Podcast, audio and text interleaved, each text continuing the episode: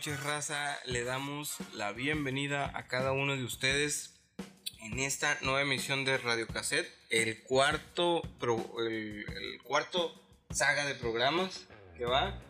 Y pues hemos tenido muy buenas respuestas desde el primer programa, desde el número uno.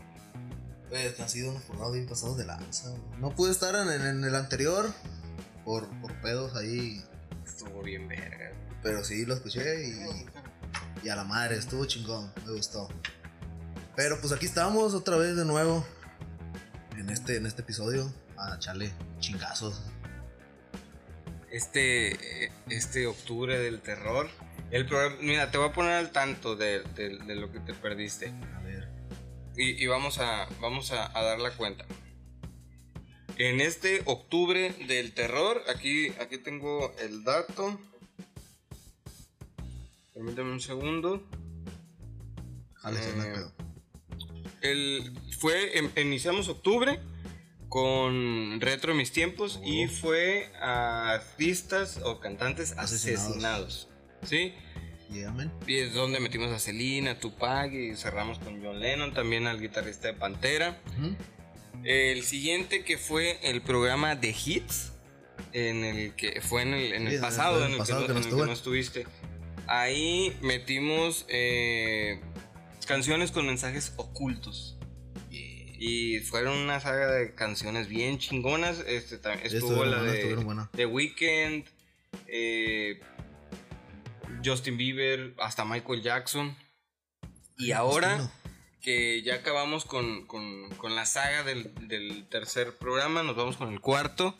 Pero continuamos con este, este octubre tenebroso con leyendas del rock. Búniga.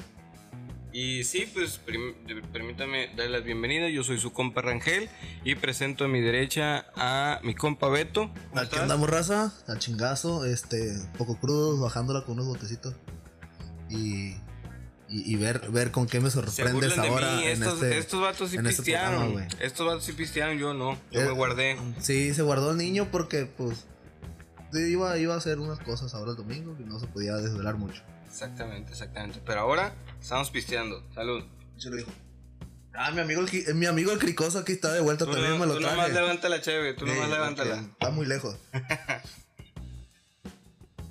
bueno, pues eh, vamos a iniciar con el contenido que tengo hoy en el Club de los 27. Para poner en contexto a todos, el Club de los 27 se le conoce como el concepto en el cual varios artistas o cantantes han sufrido de la misma coincidencia, que es la muerte. Sí. Eh, incluye muchos artistas, desde pintores, actores, lo que sea. Hay varios, pero... Eh, y esto va desde el, desde el Renacimiento. Yo no sabía ese pedo y lo investigué, pero se ha popularizado porque en la misma década murieron varios artistas y todos venían involucrados con el género del rock and roll. Entonces, eh, hay muchos artistas, como ya lo mencionamos en el primer programa de, eh, personajes, artistas asesinados. Y me dijeron, este, ¿por qué no metiste a Valentín Elizalde en el Club de los 27? Bueno, murió a los 27 años, pero no, es un artista de rock a lo mejor con el requisito. Sí, a lo mejor sí lo sí pudo haber entrado porque es una porque fue un artista. pero murió a los 27. Ajá, y murió a los 27, pero como que ha ganado más popularidad ese título el Club de los 27 porque en el siglo pasado un chingo de artistas murieron y pertenecían al género de rock, inclusive a, a unos que les mencionaré aquí que murieron en, en el siglo en el nuevo milenio. En el nuevo milenio, sí, la neta. Pero bueno, vamos a dar inicio. Muy buenas noches y bienvenidos a Radio Cassette, donde el día de hoy les daré un recorrido por las grandes leyendas del rock. En este octubre del terror les presentaremos al tan famoso y desafortunado el caso del Club de los 27. bueno, raza, eh, pues con, este pre nos vamos a lanzar con la primera rola y ustedes nos van a decir qué pedo. Yo, muchos ya sabemos cuáles son, tenemos una idea de, por lo menos de uno, Eh, pero se, les- se los voy a ir sortando de poquito en poquito, de poquito en poquito. Con calmita y salivita. Así es. Ahí les va.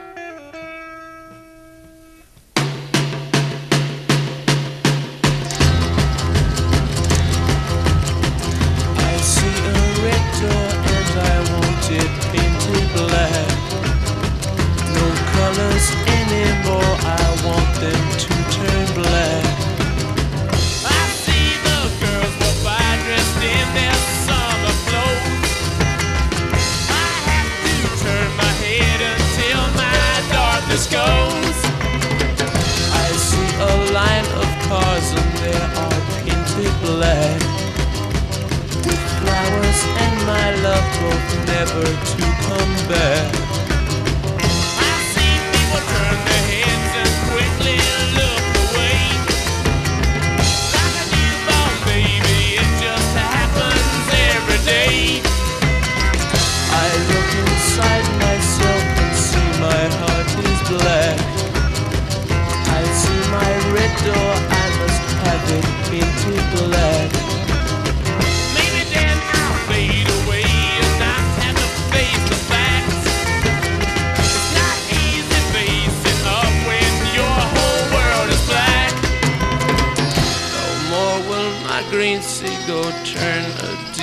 Blue. I could not foresee this thing happening to you.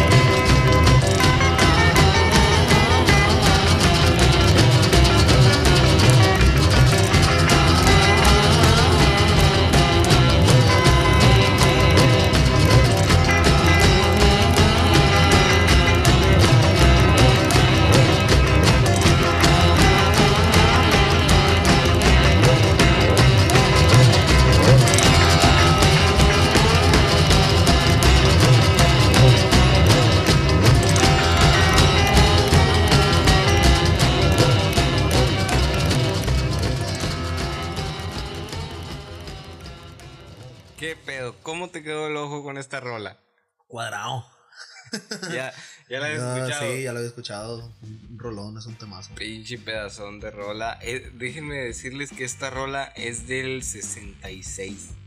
Entier. Lo que acabamos de ver es del 66, por si muchos no se sienten familiarizados con, con la rola. A lo mejor con la banda sí, muchos sabrán que es los tan famosos Rolling Stones. Y está muy buena la rola, yo les recomiendo muchas de sus rolas. Este, la canción se llama Painted Black, que es este pinta algo negro. Pinta algo negro. Pinta el bien. Pinta algo negro. Bueno, les platico un poco de la canción. Como ya les dije, fue lanzada en el 66, en mayo, y fue compuesta por Mick Jagger y Kate Richards para su banda Rolling Stones y editada como sencillo e incluida en la versión estadounidense del álbum Aftermath en el, en- el mismo año. Alcanzó el número uno tanto en Billboard Hot 100 como en el UK Single Charts. La canción se convirtió en el tercer número uno de los Rolling Stones en Estados Unidos y sexto en el Reino Unido. porque también en este álbum salieron varias rolas. Desde su lanzamiento inicial, la canción mantiene su influencia como el primer hit número uno que se presenta con sitar. Sitar es la el, El- instrumento el- ese gigante ese que viste que, que dijiste que, que te estaba Me estaba, me estaba, me estaba tripeando ahí, me estaba en- tripeando bien hermoso esa madre. Sí, Eh, creo que es este como egipcio o hindú ese instrumento. Creo que es hindú. Creo, no me acuerdo. Sitar o sitar se llama. Sobre todo, a ver, ahí les va a pasar el dato, el, Beto. Bueno, sobre todo en el Reino Unido, donde ha sido versionado en numerosas ocasiones, incluido en álbums recopilatorios y en películas. Muchas personas este, reconocen esta canción por películas.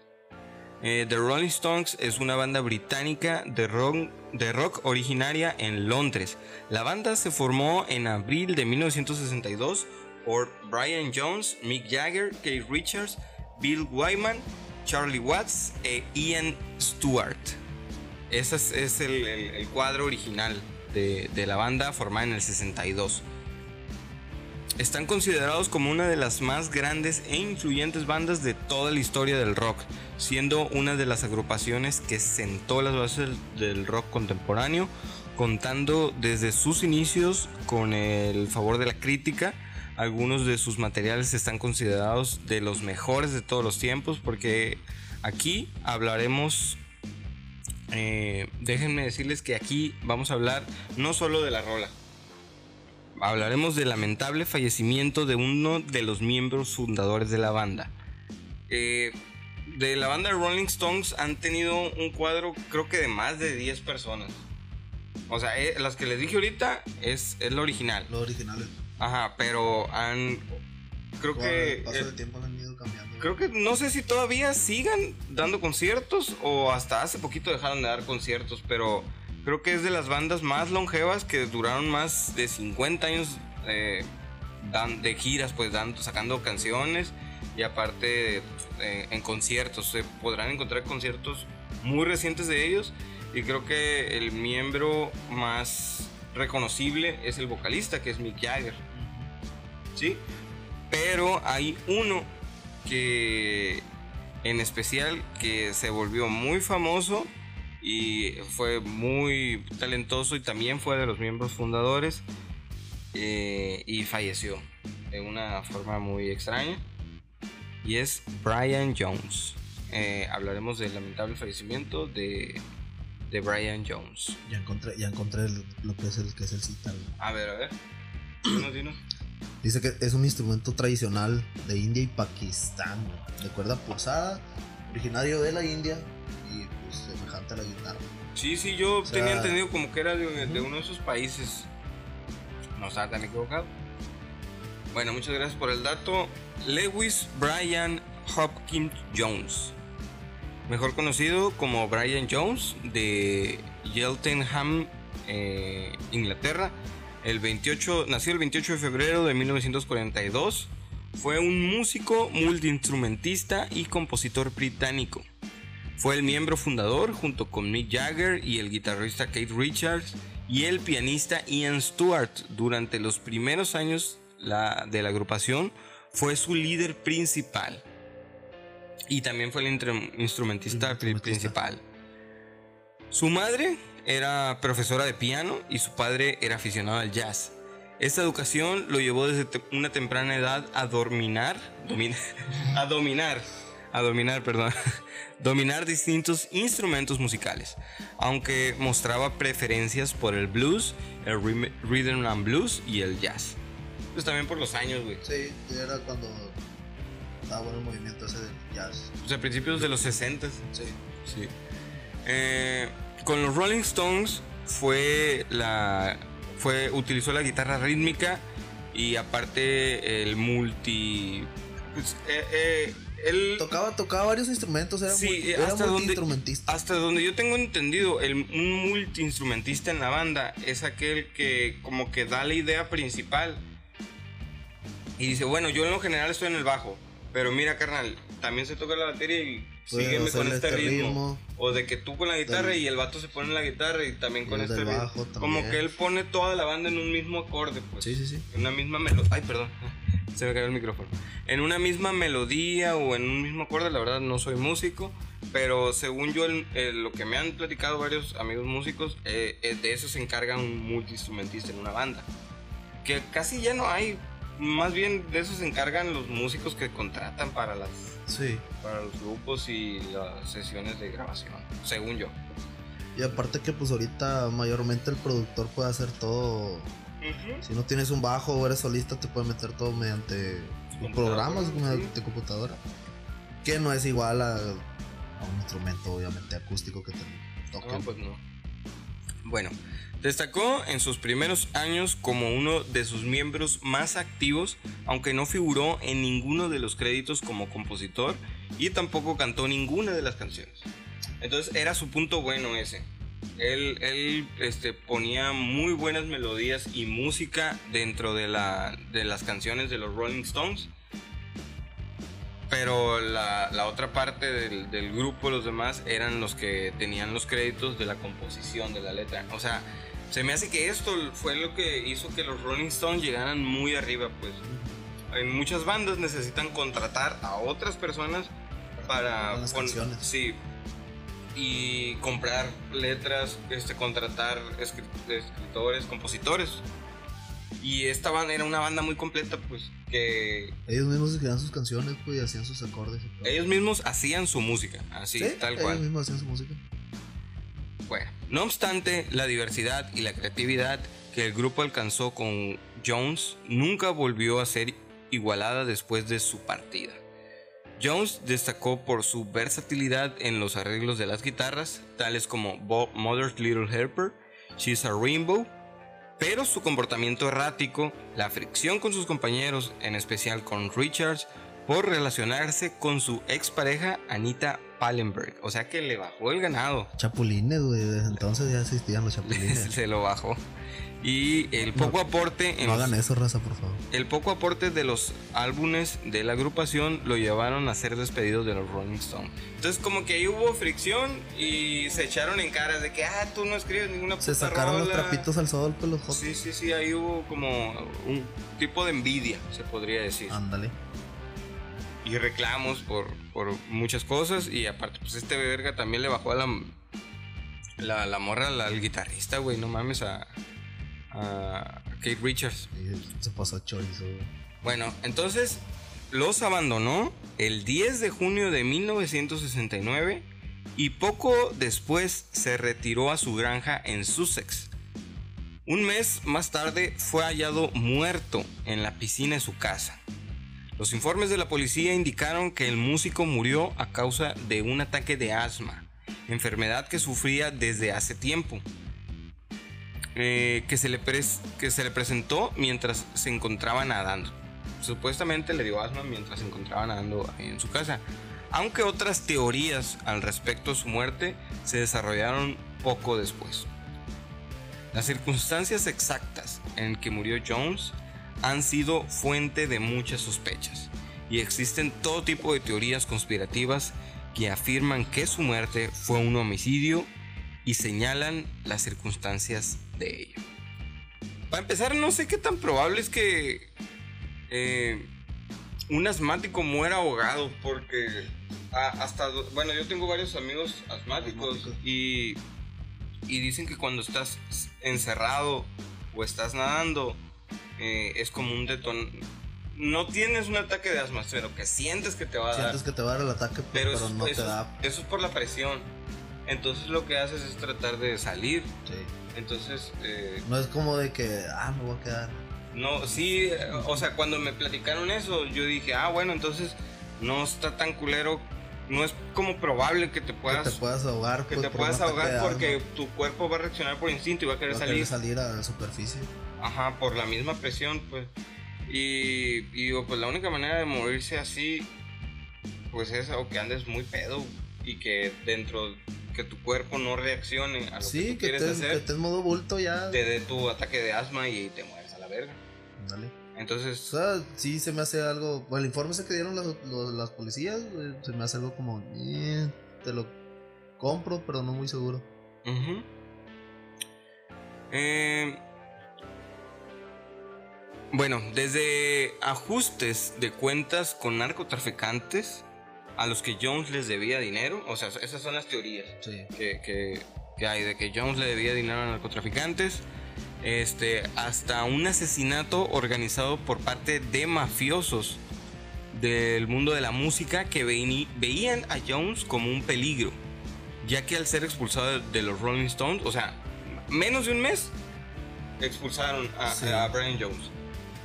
Entonces, eh, se creía que que él al ser despedido dijo yo quiero hacer mi propia banda la verga no no, no los necesito no necesito Rolling Stones entonces él de ahí hizo proposiciones a algunos músicos y entre ellos o sea era de, de talla Sí, era importante de talla grande. eran John Lennon No estabas hablando de cualquiera. sí Jimi Hendrix Steve Marriott o sea fueron ellos fueron- entonces fueron varios. se sospecha que eh, mafiosos del mundo de la música atentaron contra él porque dijeron, no, no mames, o sea, ¿cómo quieres formar un grupo? eh, Con y- esta gente. Y sí, o sea, lo que valen, lo que vale más para la industria de la música son los contratos. Sí. Entonces, si él hace una agrupación con algo, eh, Sería otros hace el- contratos y hace una ruptura, hace una ruptura con los contratos que ya tienen con John Lennon, Sí. Jimi Hendrix, a los que les propuso eso. Ey, te me callas, mijo de la No, verga, chinga, por favor. pinche cricoso, güey. Dije el teléfono en silencio. Hijo de su puta madre, la verga. Ey, en silencio. Te va, a te va a pagar el punto de internet a la verga. Mm, además, también tiene eh, tenía algunos problemas legales. Aparte. Pero eso venía, ve- venía desde atrás. Sí, de tiempo Porque atrás. fue demandado por por Kate, Kate Richards porque se andaba cogiendo a su a su novia y aparte creo que en alguna vez lo, lo encontraron con drogas pero lo resolvieron sus su manager y ese pedo o sea sí tenía antecedentes Sí, me, imagino al vato cuando lo pararon con la moto. Ah, ya hablé con mi representante. Y- pero fíjate que no tenía problemas con drogas güey Pero, Bueno, pero lo más sospechoso es que se analizó la, la idea de que esa noche unos obreros de la cuadrilla de Thorgood, Thorgood es como, yo lo investigué, yo pensé que era un guitarrista que se llama John Thorgood o no me acuerdo cómo se llama, pensé que era un guitarrista, pero no, es un como contratista Ay, güey. que vive que vivía por ahí. Entonces tenía a sus obreros y eh, hace cuenta que los invitó a pistear. De, de que, oye, pues caigan. Y eh, Tengo casa sola. sí, entonces se, hay evidencia de que estuvieron ahí esa noche eh, y como que hicieron una pequeña fiesta y estuvieron pisteando. Eh, la teoría es que lo ahogaron sin querer. Con bromas y. como un, con bromas pesadas, Le hicieron unas pesados. limonadas bien re exóticas ahí. Ándale, como que ya estaban pedos y hicieron juegos muy pesados. Sí. No jueguen pedos en las albercas. No, no. no. No lo hagan. Pero lo más extraño de todo es que eh, el mismo, el, el mismo Frank Thorgood confesó que lo hizo. Ay, no mames. Sí.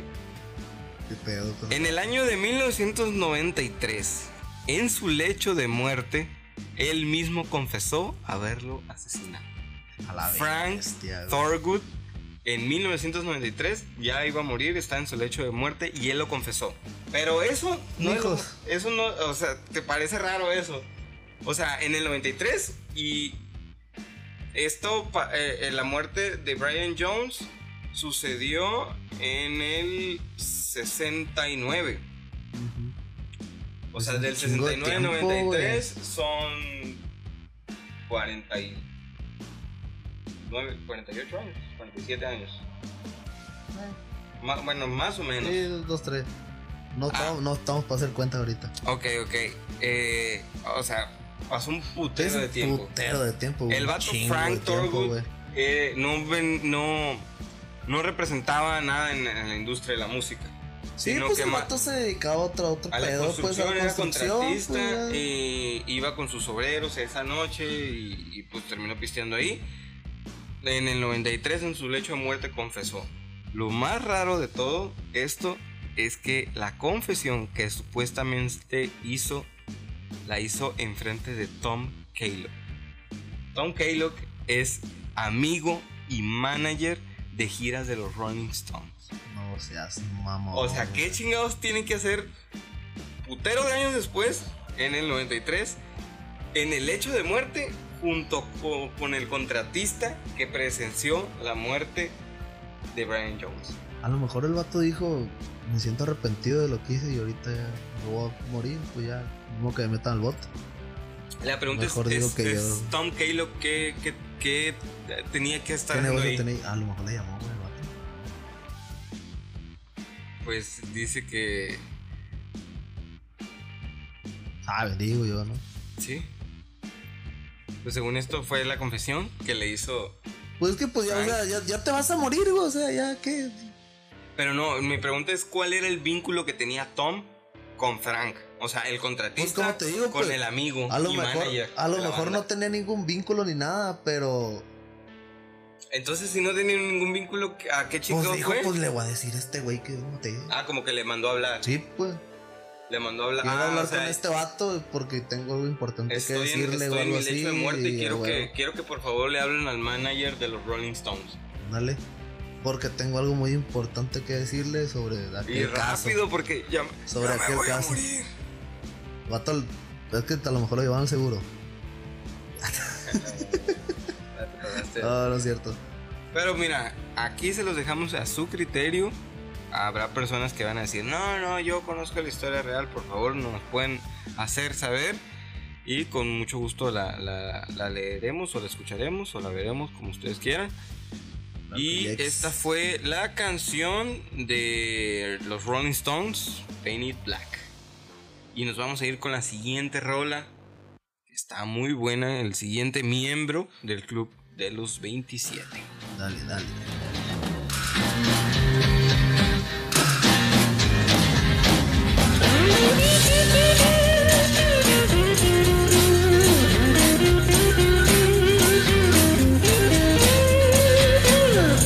must be some kind of way out of here. Say the joker to the thief. There's too much confusion. I can't get no relief. Businessman there, drink my wine. Plowman, dig my earth. None will level on the mine. Nobody of it is worth.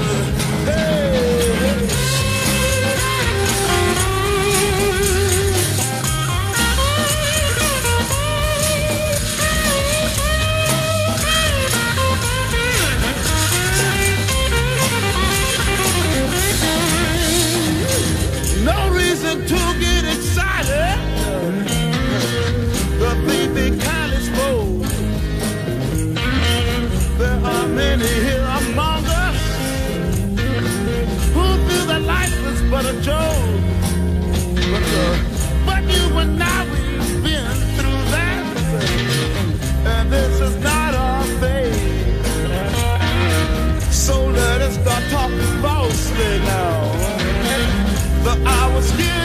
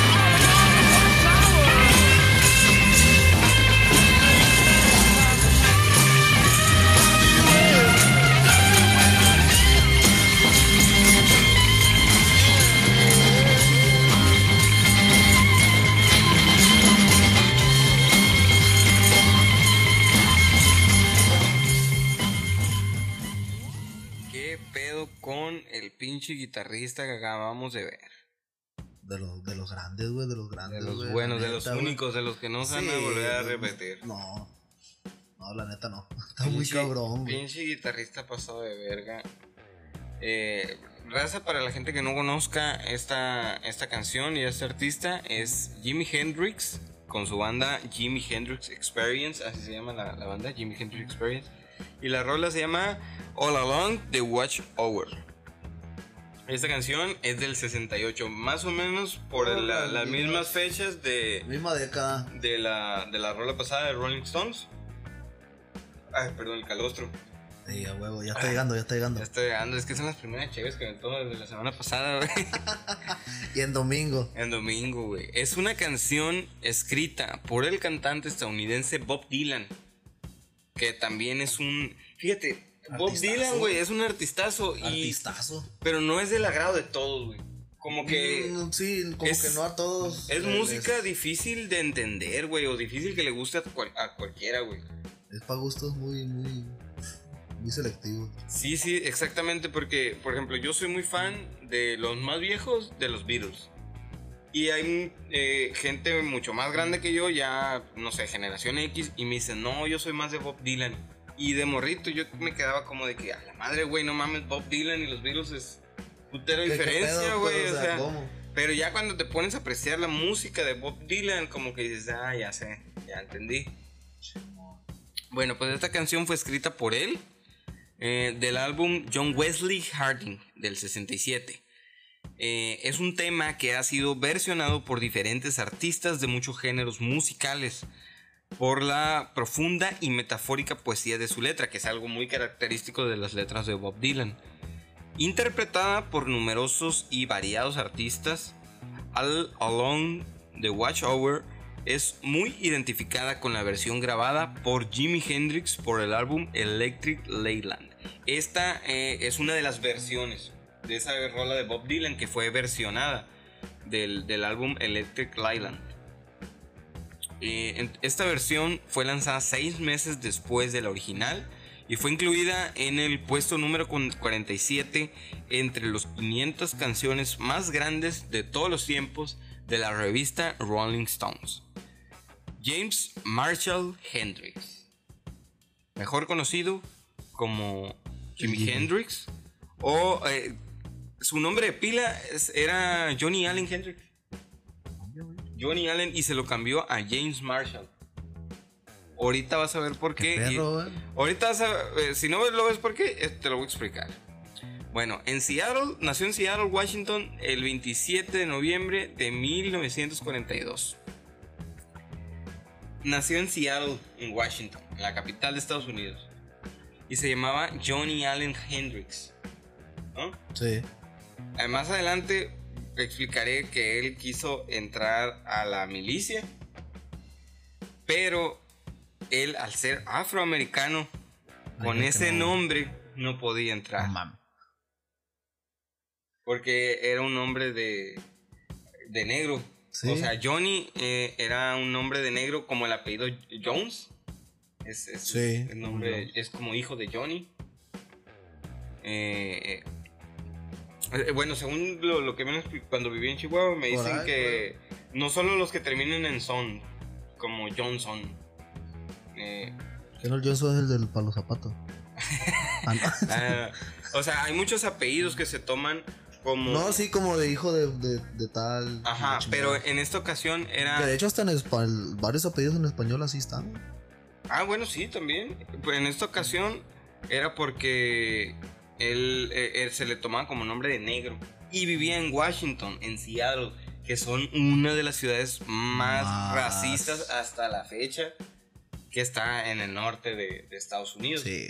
Oye, güey, nombres en español que, que- que- sean así como que... López. o Fíjate que no me acuerdo, güey. y Ahora, y ahora, Es que yo y ahora en la tarde, ahora en la tarde estaba escuchando. ¿Un podcast? No recuerdo. Pero Es que Pero sí, hay, sí, hay como una sí. versión así en español que Ajá. es hijo de, ¿verdad? hijo de hijo de hijo de, de fulano. Ok, sí, y sí. el apellido de eso. Creo que era de de Roberto Martínez, creativo, no recuerdo. Algo así. Bueno, sí. Bueno, Creo que- volvemos. creo que ahí lo miré, no, no, no me Ok. acuerdo. Sí, es que yo no me acuerdo. Volveremos con el tema. Eh, nacido en 1942 en Washington, el 27 de noviembre. Fue un guitarrista, cantante y compositor estadounidense. Nacido en una diversa familia afroamericana, Afroestadounidense. afroestadounidense o afroamericana. Bueno, es que si los gringos se toman como que ellos son americanos. Sí, pues. eh, que contaba además con raíces cheroquis. Comenzó a tocar, Ay, de hecho la vestimenta que, que tiene Sí, está es muy, es en cultura muy, cherokee. sí. Comenzó a tocar la guitarra a los 15 años. Güey, ¿te acuerdas cuando íbamos? Eh, eh, dato curioso, dato curioso. Eh, nosotros tenemos 25 años. Nos llevamos como 15 días, ¿verdad? Sí, De- como, como de- 15 días de diferencia. 15 días de diferencia. Él cumple el 20 30 Sí. de, De junio, julio. de julio, Julio. y yo el 15 de agosto. Los dos íbamos en la secundaria en el mismo, El salón, güey. y los dos llevamos guitarra sí. y eh, eso fue como a los 13 años, Es- Teníamos, sí, como a los 13 años. 13, 13 años más o menos. Güey, Jimi Hendrix empezó a tocar a los 15 A los años. 15, güey. ¿Te imaginas si nunca lo hubiéramos dejado? Y, y ahorita uno nomás, oh, güey, si, si tocara, güey. Tocara como ese vato, güey, chingada. ¿Te imaginas, güey? Pero, pero, pero, pues nunca es tarde, a lo mejor. No, sí, yo creo que ya está. Bueno, pero ni- por ejemplo, Nicho No, le llegó la, sí. a los 40, güey. Pero- no, pero digo, pues, para empezar a tocar nomás, cotorreo, recura. Sí, sí, sí. Antes de que pues, se me chinguen los pinches manos. Antes de que nos den la riuma. Sí, sí. Bueno, en 1961 se enlistó en el ejército, que es lo que te estaba contando, Sí, sí. De los Estados Unidos como paracaidista en la unidad 101 División Aerotransportada y se re- recibió al siguiente año. O sea, el vato sí terminó. Y pues es, un logro muy chingón porque también en aquellos años, en el 61, pues que un afroamericano af- o afroestadounidense, una persona de raza negra que estuviera en el ejército de los Estados Unidos y que no fuera cocinero, era de que súper raro, Súper raro. La neta. Creo que güey. casi todos los tenían, en, si no eran cocineros, enfermeros. enfermeros, eh, intendencia. Sí. Pero creo que era raro que mandaban al campo de batalla. Sí, ese- Nomás, ese nomás está- a Buba de Forrest Gump. Ah, no mames. bueno, poco después se mudó a Clarksville, Tennessee, y comenzó a tocar en algunos conciertos conocidos como Chiltil, Chiltil Circuit, donde consiguió un hueco tocando como músico de apoyo de, de Isley Brothers, y después para Little Richard, como con quien continuó hasta mediados del 65, o sea, sí duró rato, como cuatro años ahí. Más adelante pasó a tocar con Circuits, King Knight and the, the Squires, pinches nombres larguísimos, güey. ¿Por qué no nomás le ponían Pues déjame decirte que aquí en lo- México, lo- los fulanos? sí? güey, aquí en México cuando inició el rock ponían nombres así bien Sí. culeros, güey. La gusana ciega, gusana la, maldita vecindad.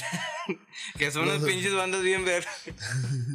Los Los- auténticos decadentes. Bueno, Los, es argentino. no, sí. Los hijos del doctor Esqueleto, una chica de esas. Ay, pues hay una que se. Hay una banda que se llama algo así. Los, La, la, la Castañeda. No, las. Ah, el, el doctor, ¿qué? Bueno, luego, luego se las pongo porque también son un chingo de bandas de rock con nombres bien, Bien raros, raro. bien raros. Los mecos fluorescentes radioactivos. Güey, pues maná, sombrero verde. Eh, antes de mudarse a Inglaterra a finales de 1966, gracias a Linda Kate, quien además llamó la atención del bajista de Animals Jazz Chandler. Si sabes cuál es esa banda, la de. Sí. Ok.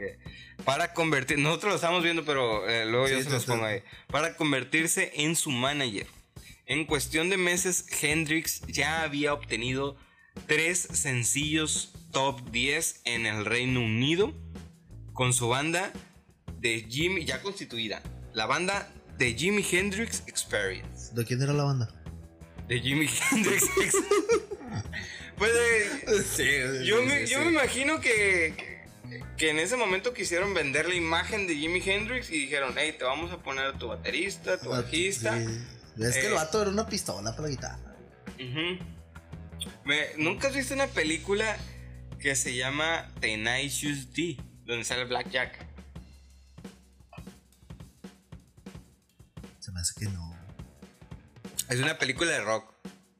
Raza, si no la han visto y les encanta el rock, ahorita que están viendo leyendas del rock, Se la ¿cómo se llama, recomiendo, güey. Se llama Tenacious D. Tenaicus. Tenaicus, algo así se llama. No es, en- no es la, la que hacen con una. Tenacious D. Que, pel- que al Que hacen una batalla con el, una- con el diablo acá. Sí, el güey, sí, güey.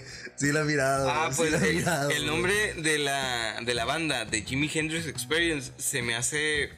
Le voy a dar un pequeño spoiler porque ahí sale un actor que no me acuerdo muy bien cómo se llama. Pero el vato, eh, como Jack Black, lo... Como dice, ay, es que tocas bien vergas y yo quiero estar contigo. Y el vato dice, sí, te voy a agregar a mi proyecto que se llama... El vato se llama Kyle en la película. The Kyle Gas Project. O sea, le pone, le pone su nombre y Ah, al bueno, final le el pone proyecto. Project. Que es lo mismo, The Jimi Hendrix Experience. Pues, la, la experiencia de ¿Te Jimi imaginas el, Hendrix. el, el baterista, el bajista? Güey, estamos en la experiencia de, de Jimi Hendrix, a la verga, güey, no mames. Es la mejor experiencia que he tenido en mi puta vida. Oye, güey, ¿por qué me quiere dar un guitarrazo, güey? No mames. Que sí les, como que les gustaba repartir guitarrazos a esos cabrones. Ya. Pues déjame decirte que fue uno de los primeros al que se le vio haciendo eso en concierto, güey. Destruir una guitarra, destruir amplificadores. O sea, hacer su desmadre. Así es. ¿Me, me regalas un botecito, por favor? Que leo la siguiente información. Bueno, saltó a la fama en Estados Unidos después de su actuación en el, escucha, Monterrey Pop Festival de 1967. No es California. Mm, sí, no es en, no es en la ciudad de Monterrey, No, es en Nuevo León. Porque hubiera sido en, en, en Allende. Que de hecho- en, Una podaca, güey. en Apodaco. Eh, va a venir un negrito con una guitarra. Chingo de, de gente ahí en la plaza de. Apodaca. Qué chingo ese puñeta, güey. Saludos a toda la gente de Monterrey. Sí, güey. Que de hecho California no, no es Monterrey, güey. Le dicen como Monterrey.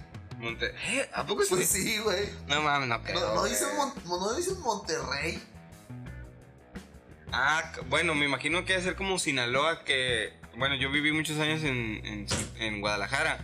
Y no decían sinaloense, decían sinaloense, como se escribe. Sí. Y uno le vale madre que dice Sinaloa. Sin- que dice sinaloense, con U. le pone U, le, sinaloense.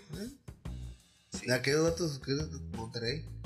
Como por ejemplo en Ciudad Juárez, no le dicen Ciudad Juárez, le dicen Juárez. Sí. La- eh, sí le dicen, pero creo que yo he escuchado a la gente muy mayor decir Ciudad Juárez, como en, en- aquí, en- aquí en Sinaloa a, a Mochis. En todos Sí. lados le dicen los, Los Mochis. mochis. Y aquí, ah, para, Mochis. para, para mochis. Pa' Mochis, le dicen Mochis. es cierto, es cierto. Bueno, eh, al año siguiente, en el 68, su tercer disco de estudio, eh, Electric Island, que es el con el que sacó en, eh, este, el- este álbum, llegó al primer puesto en la lista estadounidense de éxitos.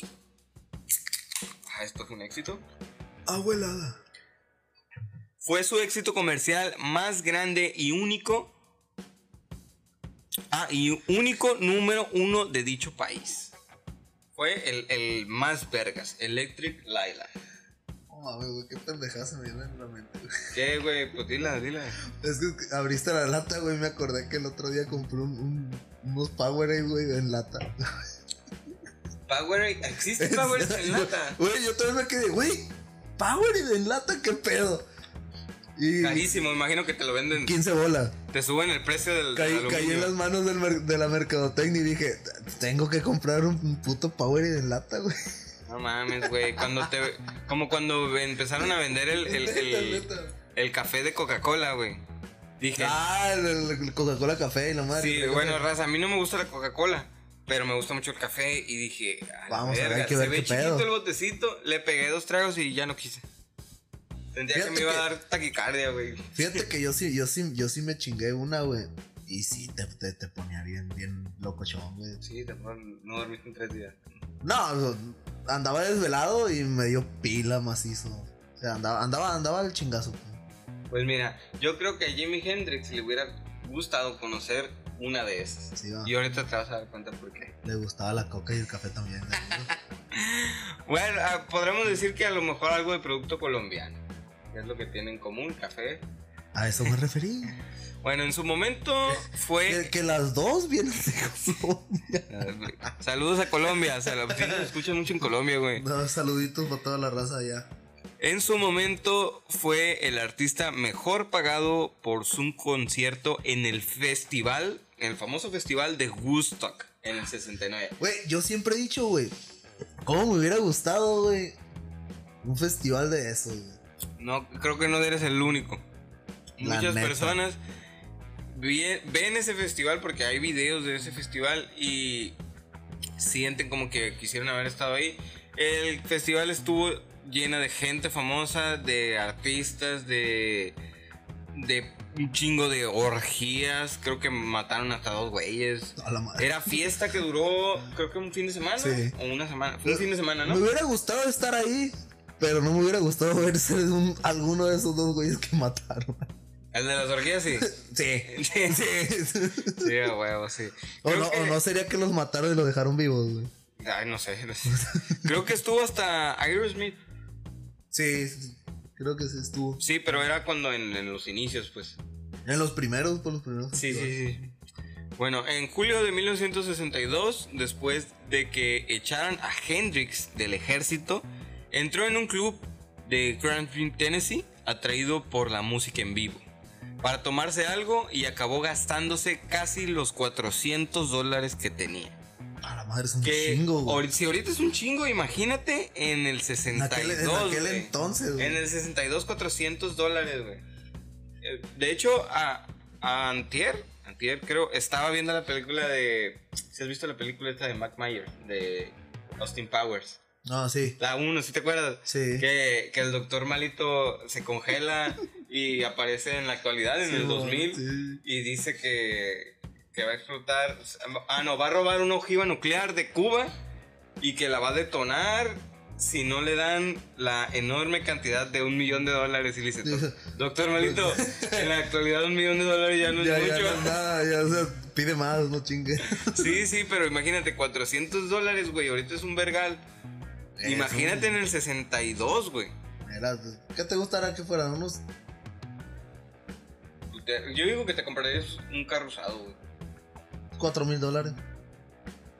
Sí. Por lo que he visto yo del. Por, por lo que sé Porque de la ya, industria para, del cine. comprarte pues un carro usado, 4 mil dólares te compras un carro usado. Y un carro bien. Sí, es que bueno, ha pasado un putero de años del, del 62. Pues sí, me imagino que ha subido mucho. Bueno, ha, ha subido mucho el valor. Sí. A la verga, güey. Pero pues sí, es un, es un chingo. Bueno, paró a tomarse. Ah, bueno, eh, más tarde comentó. Fui a este garito de jazz y me tomé algo. Me gustó y me quedé. La gente me dice que me pongo tonto. Buenazo a veces. De todas maneras, se ve que me sentía realmente caritativo ese día. Se ve que repartía billetes a lo que me lo pidiesen. Salí de aquel sitio con 16 dólares. De 400, güey. 16 dólares. Según los... Yo lloro, güey. no. Según los escritores, Ay, de esa- Como esas pedas que sales como con 500, 700 pesos y de repente miras la billetera y 20 bolas, güey. No No, mames, qué chingados hice el dinero, güey. nomás eran 150. no mames, que los que me voy a gastar hoy. Y te digo porque me ha pasado. No mames, sí, güey, ¿a cuántos no nos ha pasado? Según los escritores Steven Robbie y Brad Schreiber, el alcohol después se convirtió en el azote de su existencia, llevándole a tener ataques de ira y a veces violencia física atípica. Oye, güey, ahorita que, que comentaste eso de que caritativo y la madre cuando estaba en el bar, me acordé de la película de la, la película de, de In Time, güey. Donde sale creo que es Timberlake. Ah, Justin Timberlake. Sí, sí, ya del sé. que traen el que nacen con el puto reloj aquí en la mano, güey. Que se encuentra, que se encuentra el vato con un reloj de como de un siglo. En, en el sector donde estaba él, el, el más culero. ¿Sabes, güey, cuándo fue la primera vez que vi esa película? En un camión. En español, en castellano, güey. Ay, que me- tío. Que, que mira que da un minuto, tío. Güey, no mames, nunca. Güey, ¿por qué todos los voces en castellano hablan como mujer, güey? No sé. Todos La los- neta, nunca la he escuchado. Mira, ya hay, hay Nunca la he raza. escuchado en castellano, güey. Me imagino que en España ha de ser algo más neutral. Sí. Porque hay gente que nos escucha en España. Sí. Pero yo he escuchado eh, películas como de Disney, las de los Avengers. He escuchado y he visto escenas en, el doblaje en castellano. Y, Y- se escucha muy bien. O sea, hay muy buena inversión para el doblaje. Pero películas más viejas, güey. Hablan era- hombres y hablan mujeres. Y, Y, no se sabes escucha. cuál es cuál, güey. Joder, tío. Y es un vato bigotón, güey, así mamado. Me acuerdo mucho con las de American Pie, güey. Ah, sí, Que las sí. descargaba en, en- en una página pedorra y nomás había castellano. Chingue su madre Sí, con pues, esa, con güey. tal de ver chichis no, no me importa si lo veo en qué idioma. Aparte de que en, en español, en latino, te da risa, güey, las pendejadas. Pero en castellano te reías más, güey, por, por las voces, güey. Sí, no. mames. Pero, eh. Bueno, pues aquí dicen que eh, el consumo de alcohol se convirtió para él en, en un problema muy grande, donde él se presentó muchas veces con violencia. Bueno, mientras que Robbie y Schreiber, que son los escritores que afirman, afirman que Hendrix tomó LSD por primera vez cuando conoció a Linda Kay a finales del 66. Según los escritores Harry Shapiro y Kaiser Globik, la primera vez fue en junio de 1967 durante el Monterey Pop Festival que te comenté ahorita. Ya lo tengo como una guerra. Es cierto, es cierto. Según eh, el biógrafo de Hendrix, Charles Cross, el tema de las drogas salió una tarde del 66 en el apartamento de Kate, cuando uno de los amigos de ella le ofreció ácido, que es el término que se usa para el LSD, o, pero las siglas en inglés son ácido lisérgico. Eso es, tal cual. Este dijo que prefería el LSD demostrando lo que Cross describió como ingenuidad y completa inexperiencia con los psicotrópicos. Ante esto, Hendrix solo había tomado drogas de forma esporádica, limitándose al cannabis, al hashish, anfetaminas y ocasionalmente cocaína, que son drogas que supuestamente si las tomas ocasionalmente no va a haber No ningún pedo, problema, pues. pero no había probado psicotrópicos. Después en el 67 fumaba cannabis y hashish y de forma habitual tomaba anfetaminas y el LSD. Sobre todo mientras estaba de gira, según Cross, el momento de su muerte en septiembre de 1970, 1970 perdón, pocas estrellas estaban tan asociadas con la cultura de las drogas como Jimi Hendrix. Fue como un pionero en, en- en esto de que... El movimiento. En el movimiento del cliché, que se le conoce como de que todos los rockeros son, Son, drogadictos. son drogadictos. O consumen drogas.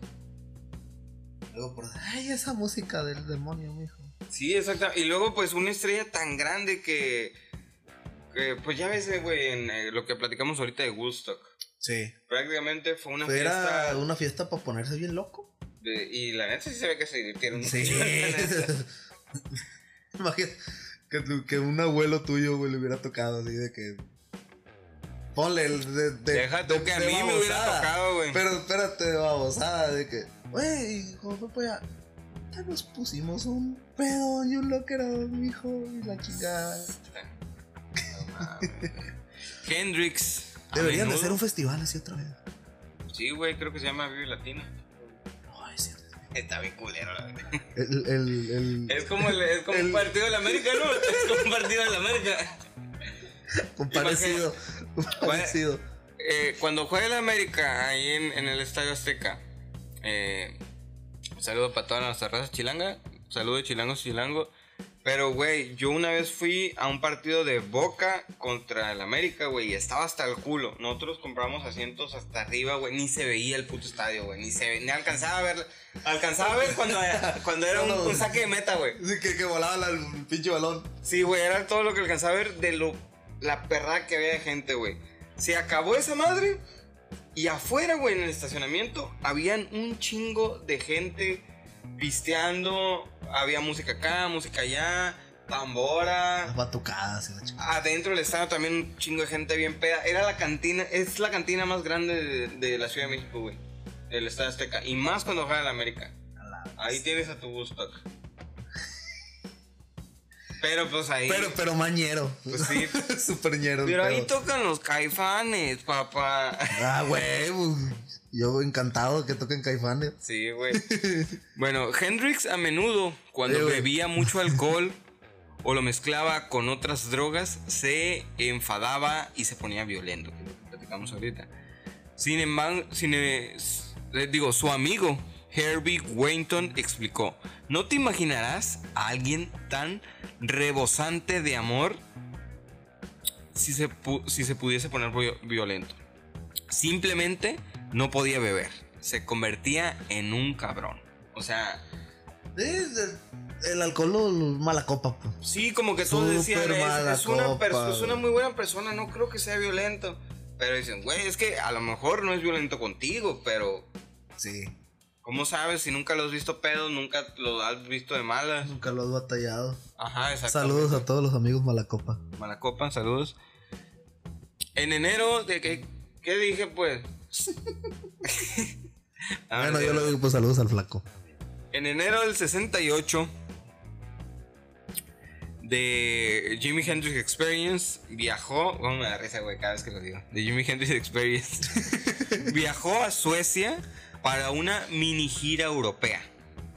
A primera hora del día, Hendrix se vio envuelto en una pelea debido al alcohol en el hotel Opalen de Gotemburgo, donde rompió un plato y se hirió en la mano derecha, teniendo, eh, teniendo que recibir asistencia médica instantánea.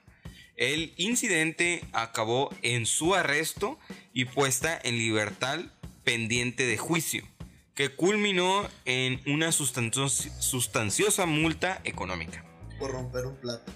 Por romper, pero no, güey, el vato como no, que... pues a al- lo mejor el panchote que agredió a alguien y, y rompió un plato y se cortó el pendejo.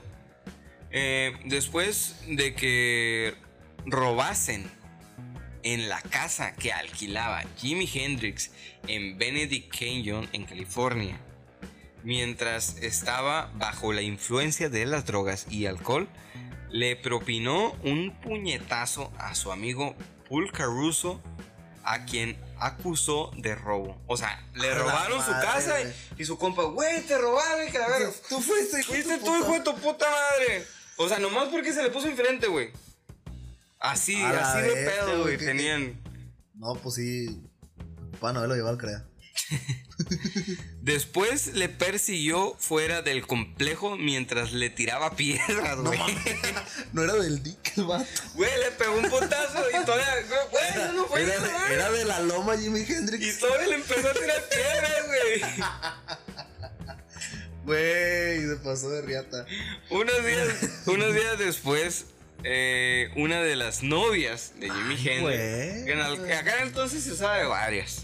Ahorita la hacen de pedo, no.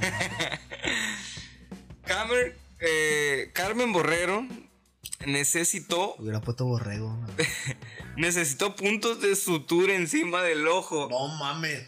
después de que le diese un botellazo en un ataque de celos, güey. Carmen Borrero, No su mames. novia, güey. Le estaba emputado y le dio un botellazo, güey, en, en- en un ataque de celos, güey. Encima del ojo.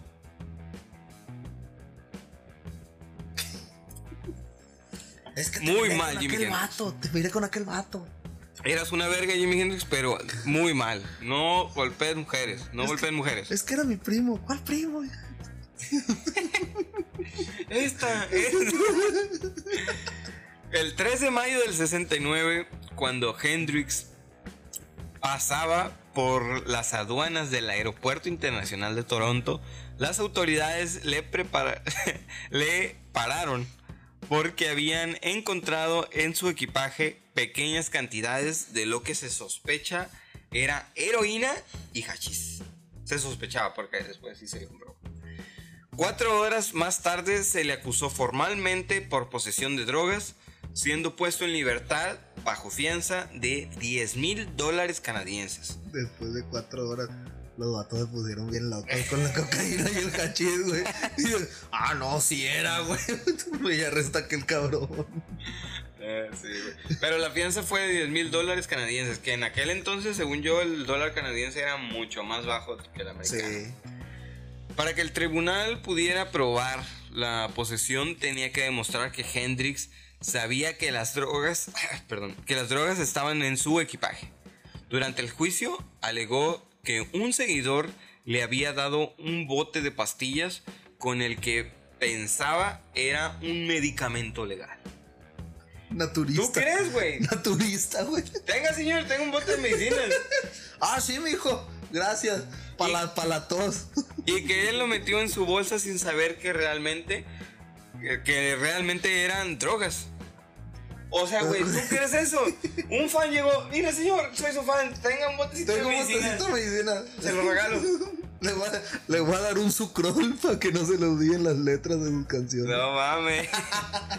bueno, pues por eso, y, y déjame decirte que por eso, güey, por lo que dijo, Le pusieron la multa de 10 mil dólares. se le absolvieron de todos los cargos. Güey. Hasta Se le- eso que era bueno para la labia, güey.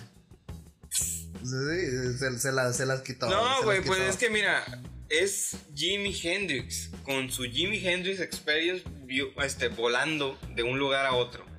Pero si te pones a un este. Es que el vato les llevó la experiencia de Jimi Hendrix. Sí, a ver, Lo ot- tenían ot- detenido. Otro nombre de afroamericano. Ay. Brian Johnson. Brian Johnson. Que eso no muy parecido a Brian Jones de los Rolling Stones. Pero mira, me refiero a Johnson como el apellido común, supuestamente, de afroamericanos. Imagínate, güey, cualquier otro negro que hubiera pasado en el aeropuerto, les hubieran metido una putiza, güey, y aunque hubiera sido una bachita, eh, o sea, un La filtro. chora, la chora. Un filtro, si hu- hubiera llevado un filtro de cigarro, güey, lo meten 25 años a la cárcel. Pero a Jimi Hendrix, pues no. No, pues, pues ¿cómo, güey? A Jimi Hendrix, güey. Sí, güey, puede poner la excusa más tonta del mundo y se le perdona. Como esa de las pastillas. Y luego que le rompió la botella a su novia, güey. Ah, madre. y luego que el compa fue a ayudarlo, güey. De que, güey, ¿cómo te que te robaron, robaron tu casa? Ah, fuiste Ah, tú, tu puta. Y todavía lo, apedreó, güey. Sí, todo es... Pero mira, Se me que el vato era de la loma, güey. todo eso se paga. Y déjame decirte que lamentablemente en este caso se pagó con la muerte de Jimi Hendrix. Fucking shit. Sí. A pesar de que los detalles del último día de vida y la muerte de Jimi Hendrix han sido muy discutidos, pasó la mayor parte del 17 de septiembre con Mónica Denman en Londres, siendo esta la única testigo de sus horas finales. Daneman dijo que preparó la cena en su apartamento en el, en el hotel Samarkand sobre las 11 de la noche y compartieron una botella de vino. Después lo llevó a casa de un conocido a la 1.45 de la madrugada. Y este se quedó ahí aproximadamente una hora. Hasta que volvió a recogerle a las 3 de la mañana. Ese conocido del dealer, güey, se me hace. Eh, podría ser. Daneman comentó que se quedó hablando con él hasta las 7 de la mañana. Momento en que se quedaron dormidos. De 3 a 7 de la mañana estaban platicando y se quedaron dormidos. ¿Vino eras tú? Él no duerme, no duerme. Se despertó sobre las 11 de la mañana. O sea, se quedaron dormidos a las 7 de la mañana y ella se despertó a las 11 de la mañana. Y se encontró a Hendrix res- este, respirando pero inconsciente. A la madre. Llamó a la ambulancia a las 11.18, como que pasó 18 minutos, como, no sé, como que lo quiso reanimar, dar agua, algo, tratarlo de despertar. Y eh, 10 minutos después eh, llegó la, la ambulancia. Qué chulada, güey. Los qué- paramédicos. Qué rápido. Los pa- sí, güey, qué coincidencia, güey, que con artistas de talla mundial Llegan llegan en putiza, güey, que es lo que practicamos el, el, el Ray, la sem- el La semana Ray y yo la semana pasada. pasada, güey. Que con Michael Jackson, güey, no tardaron ni cinco minutos, güey. Güey, fue chinga. Porque en los registros, güey, están las horas, güey. Están la- las horas de lo que pasó. Porque pues esos registros sí se pueden tomar, güey, porque es la hora de la llamada, la hora de La llegada hora de los paramédicos, paramédicos. y el dictamen de cuando murió. Bueno, los paramédicos llevaron a Hendrix al hospital St. Mary Abbott, donde se le declaró muerto a las 12.45 del 18 de septiembre de 1970. Mediodía, casi casi. Para determinar la causa de la muerte, el forense Gavin Thurston ordenó una autopsia que realizó el patólogo forense Robert Donald Tier el 21 de septiembre. O sea, como unos tres días después.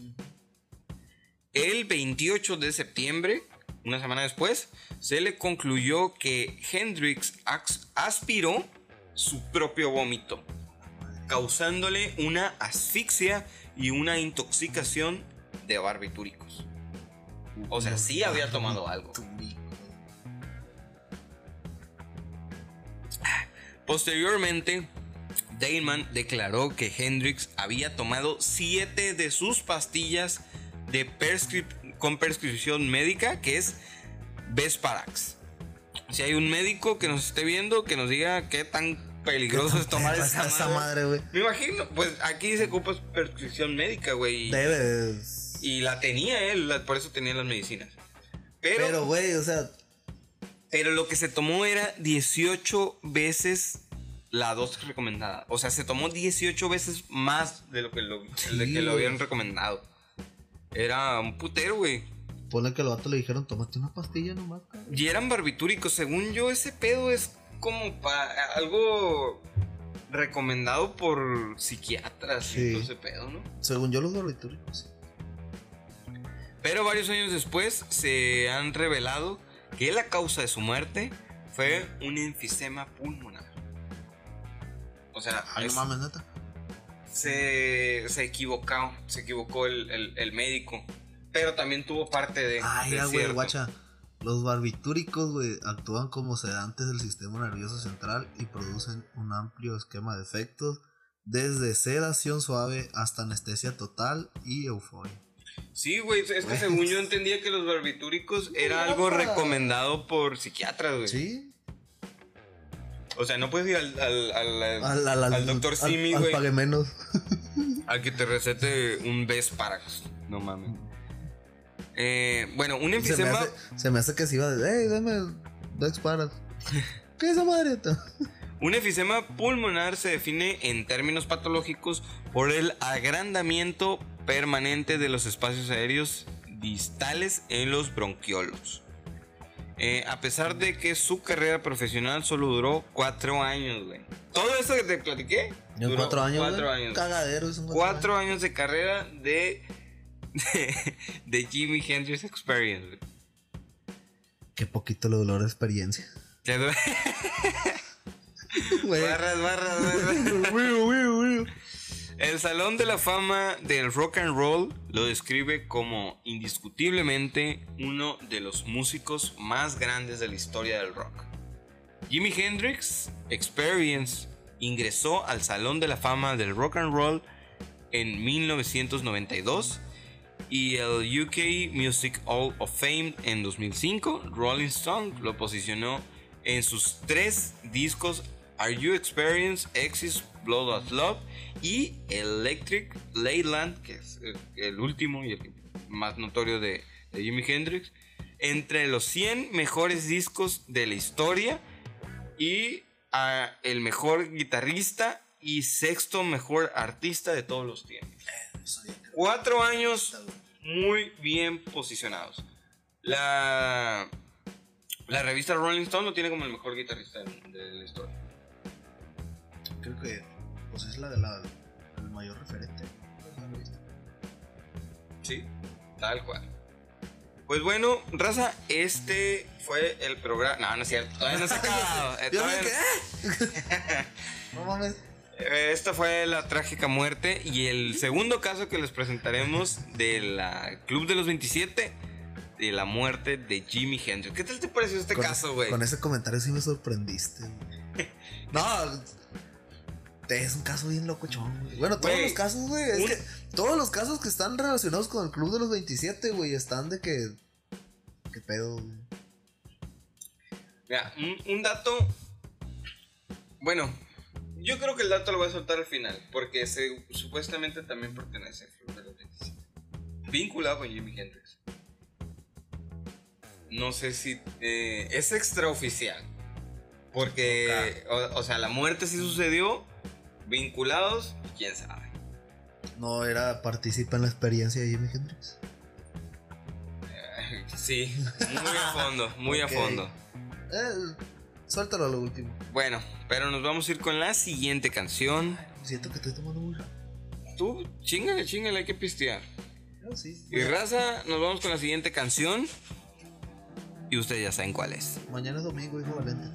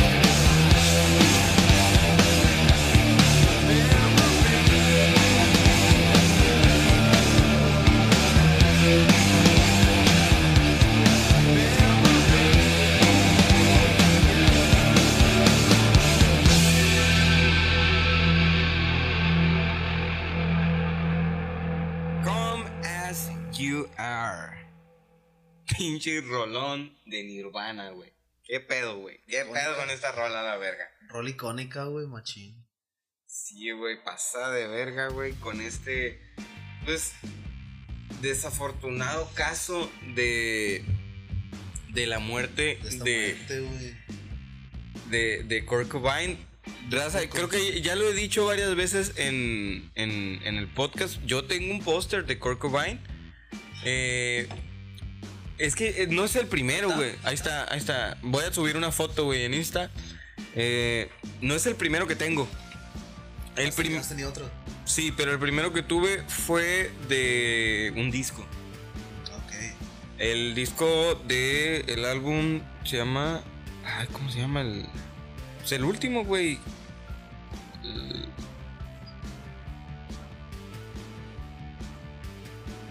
Nevermind. Nevermind. Aquí, de hecho, lo vi aquí, aquí lo tengo la información, güey, pero trataba de acordarme. Iba a decir el nombre de la, de la canción de la que ya puse, la de Smell Like Teen Spirit, pero ahí venía, güey. El álbum se llama Nevermind. Y ahí, güey, venía un póster, güey. Que es, es, es ese o este. eh, o sea, está, sale tocando en vivo. Y era de los que se do- eh, venía doblado. Has doblado junto con el disco. Sí, venía doblado junto con el disco. Y lo tenía yo como, como póster, pero dije, verga, güey. O sea, cada cerrada, yo vivía en Chihuahua, cada que cerraba y abría la puerta de mi mamá se caía esa madre, güey. Ya se estaba rompiendo. Y mejor lo guardé en el disco. Sí, lo tenía con cinta. Entonces mejor lo guardé y pues mm, por el destino, por muchas cosas, pues se perdió todo en una mudanza y me quedé sin discos. Sin la colección gigante de discos que yo tenía. Güey, es, es, es, feo, güey, cuando pierdes una colección. Sí, güey, horrible, horrible. Aunque duele, güey. Sí, güey. Es horrible, güey. Es horrible cuando pierdes una puta colección, güey. Porque, bueno, no pienso que sea una colección. ¿Cuándo se puede determinar que es una colección? Por ejemplo, yo compraba un disco cada semana o cada dos semanas. Pues. Sí. Y yo, yo sí era muy cuidadoso, güey, porque cuando pedía un... ¿Sabes, ¿Sabes qué me cagaba a mí, güey? ¿Qué? Que por descuido de otra persona o alguien se me, se me llegara a rayar el disco. Este, güey, que lo estabas escuchando bien, a gusto. Tú no- nunca lo llevaste con los pulidores. No, Que tenían un- un- un un talado. Sí, güey, era como un puto disquito, güey, así que, que era como de los que pulen los carros. Pero en medio ponían el disco. Entonces encendían esa madre y... ¿Sabes dónde supe yo, güey, que se pulían los discos, güey? Y me vas a decir, te pasas de lanza y el también, güey. Con Al Capón, güey. Con el streamer, güey, el gamer, güey. Él pulió discos. Él, él tenía un negocio cuando estaban en. ¿Dónde vivían? En. No sé si en Cancún, en Yucatán, por allá por el lado de la península. Sí, sí, sí. Y, y este vato tenía, tenía un negocio en una plaza de, de videojuegos. Era como, como un GameStop, algo así. Ah, güey, es Y- que los este videojuegos güey- se, se rayan Sí, muy pues, rápido, o sea, los- sí, cierto. Se, se rayaban los discos. Y este güey, pues ofrecía el servicio de- del pulido de discos que tenía una máquina especial ahí. Es que era igual, era discos, igual. güey. Yo, bueno, bueno, yo no y ahí fui... dije yo, ¡a la verga! ¿Cómo que se pulen los discos? Yo Sí. sí de que no mames, yo les embarro aún- crema, muchos crema, mayonesa. y las metí al congelador para que se congelara, güey. No mames, güey. Pero, pero, ¿jalaban, güey? Yo, eh, yo viví en Guadalajara, raza que, que- raza de Guadalajara y amigos que me estén escuchando, hay una plaza que se llama Plaza Galerías, que de hecho yo tenía como, no es muy, no es muy nueva, creo que tiene unos 18 años, 17, güey, o sea yo estaba chico, güey, cuando la abrieron. Tenías unos, que unos ocho años. Ocho años, sí, más o menos. Entonces, eh, había en, en el, en el tercer piso, creo que todavía está, güey. Hay una tienda que se llama Game Planet, güey. Y yo me acuerdo ver morros que llevaban sus discos a que se los Ah, pulieran. Y ahí en ese tercer piso, eh, bueno, no sé, Raza me corregirá de Guadalajara, que en Plaza Galerías, en el tercer o en el segundo piso, está la tienda. Todavía existe la de Mix Up. Y ahí, ahí me compraban discos, güey. Ahí me compraban discos. Yo le decía mucho a mi mamá y a mi papá que me compraran discos. Entonces, si me portaba bien, mi premio era eh, un disco. Pero cuando mi me- yo dije, cuando mi mamá quiera salir, si me lleva, dije, ya chingué, me va a comprar un disco, güey. Me va a comprar un disco. Pero cuando me llegaba ella con el disco, dije, ya valió verga, güey. Me compró uno bien. O era, o era otro que no le había pedido, o me lo compraba pirata, güey. Ay, madre. Era el punto, era el punto que iba a tocar, güey, Sí. de, de lo pirata, güey. Lo chingón era cuando me llevaba a mí porque yo lo escogía, güey. Sí, güey. Yo me acuerdo que, pues a mí también siempre me ha gustado la música un, un chingo. Y siempre quería discos, pues yo quería discos, comprar discos originales, tener mis discos. Es que sí, Sí, se- sí y- se siente la diferencia, güey, cuando lo tienes. chingo, a lo mejor lo pones, lo escuchas Se escucha y igual, se que escucha igual, güey. Lo sacaron pero- del disco original, hace cuenta, pero no es la misma. Pero no es la misma, güey. Y me acuerdo que me llegaban con discos quemados, güey. ah, En la gasolinera, de que, ah, tal, tal, tal, tal disco. Simona, échalo para Oye, ma. ¿cómo que es original? Arriba dice. CD.com. Dice éxitos. Arriba dice, éxitos del verano. Éxitos 2004. Dice. Yo creo que el único disco que tuve original, güey, fue de Cri Cri, güey. Vete a la verga. Y un, y, un, y un cassette de Joan Sebastián, güey, porque pues no, no había disco. Francisco Gabilondo Soler. El, el gran Francisco Cri Cri. Gabilondo Soler Cri Cri, que pues me trajo un chingo de horas de alegría como comentas eso, güey. Sí. Pero bueno, raza, ya nos salimos mucho de tema. Sí, ya no, no fuimos por otro rumbo. Sí, este, les voy a contar la historia de este tan exitoso, exitosa banda de Nirvana. Que a lo mejor no tuvo una, una carrera muy larga, pero fue una banda icónica. Y sobre todo para la generación que, Sí. que la escuchó. Eh, Come As You Are es una canción y sencillo de la banda de grunge Nirvana, publicada en su segundo álbum de estudio titulado, ya mencioné, Nevermind, en 1991. Fue lanzada como sencillo el 3 de marzo del 92. Esta canción junto a Smell Like, Teen Spirit es la responsable de popularizar tanto a Nirvana como a todo el movimiento grunge a principios de los 90. ¿Cuál canción escuchaste tú primero?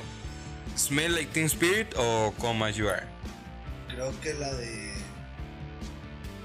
La de. ¿Sí? Yo, yo también, güey. Sí, Pero- Fue la primera, fue la primera que escuché. ¿no? O sea, yo escuché Nirvana, creo que cuando tenía unos 5 años, más o menos, pero no, no sabía ni qué pedo, güey. Yo sí había escuchado Nirvana y dije, ah, esa era una banda bien perrona. Pero escuché Smell Like Teen Spirit y dije, ah, o sea, sí se escucha como pegadiza, sí me gusta. Pero el vato canta bien culero, güey. Es lo que primero que pensé, güey. Pinche gato, güey. Pero después, cuando empecé a escuchar las demás canciones, me gustaron más, güey. O sea, Es como que le vas agarrando, le vas agarrando. güey. como que le fui agarrando cariño con cada rola, güey. Sí. Y me, y me gustó un chingo. Yo creo que yo Nirvana lo, lo escuché como a los. Ya estaba grande, yo creo que como a los nueve años. ¿Sí? Sí.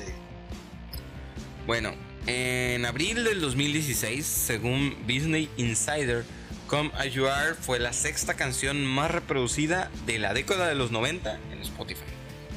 Según el informe del fin de año en Nightland Music para el 2009, Come As You Are fue la tercer canción más reproducida de la década en la radio del rock convencional con 134 mil giros. Giros se le entiende como la vez que pusieron la canción Sí, sí. en, una- en la radio. No son las veces No, no, no, no, son las revoluciones. Pero miren, en esta ocasión les vengo a platicar no de Nirvana, no de todas las canciones, porque ya presentamos la primera canción de Smell Like Teen Spirit y ahora es Come As You Are. Pero ahora vamos a hablar del lamentable fallecimiento y suicidio del cantante y líder de la banda Nirvana, Kurt Donald Cobain El curco.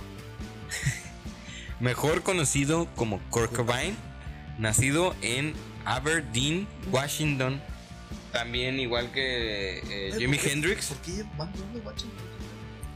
el 20 de febrero, son coincidencias, güey. Sí. Nacido el 20 de febrero del 67, Fue un cantante, músico y compositor estadounidense conocido por haber sido el cantante, guitarrista y el principal compositor de la banda grunge Nirvana. Cobain es considerado como un ícono y voz de la generación X.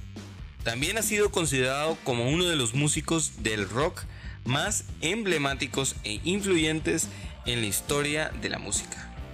Cobain formó a Nirvana con Chris Novels- No- Novoselic en su ciudad natal en el 85 y estableció como parte de la escena musical en Seattle con su álbum Bleach lanzado por el sello discográfico independiente Sub Pop en el 89.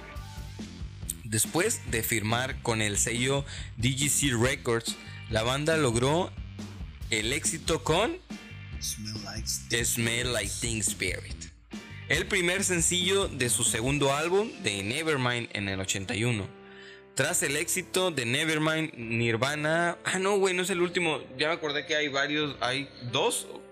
Dos o tres, creo que después de ese. Nirvana fue etiquetado como la banda principal de la generación X. Déjame decirte que este no le gustó a Kurt Cobain. La No gen- mames.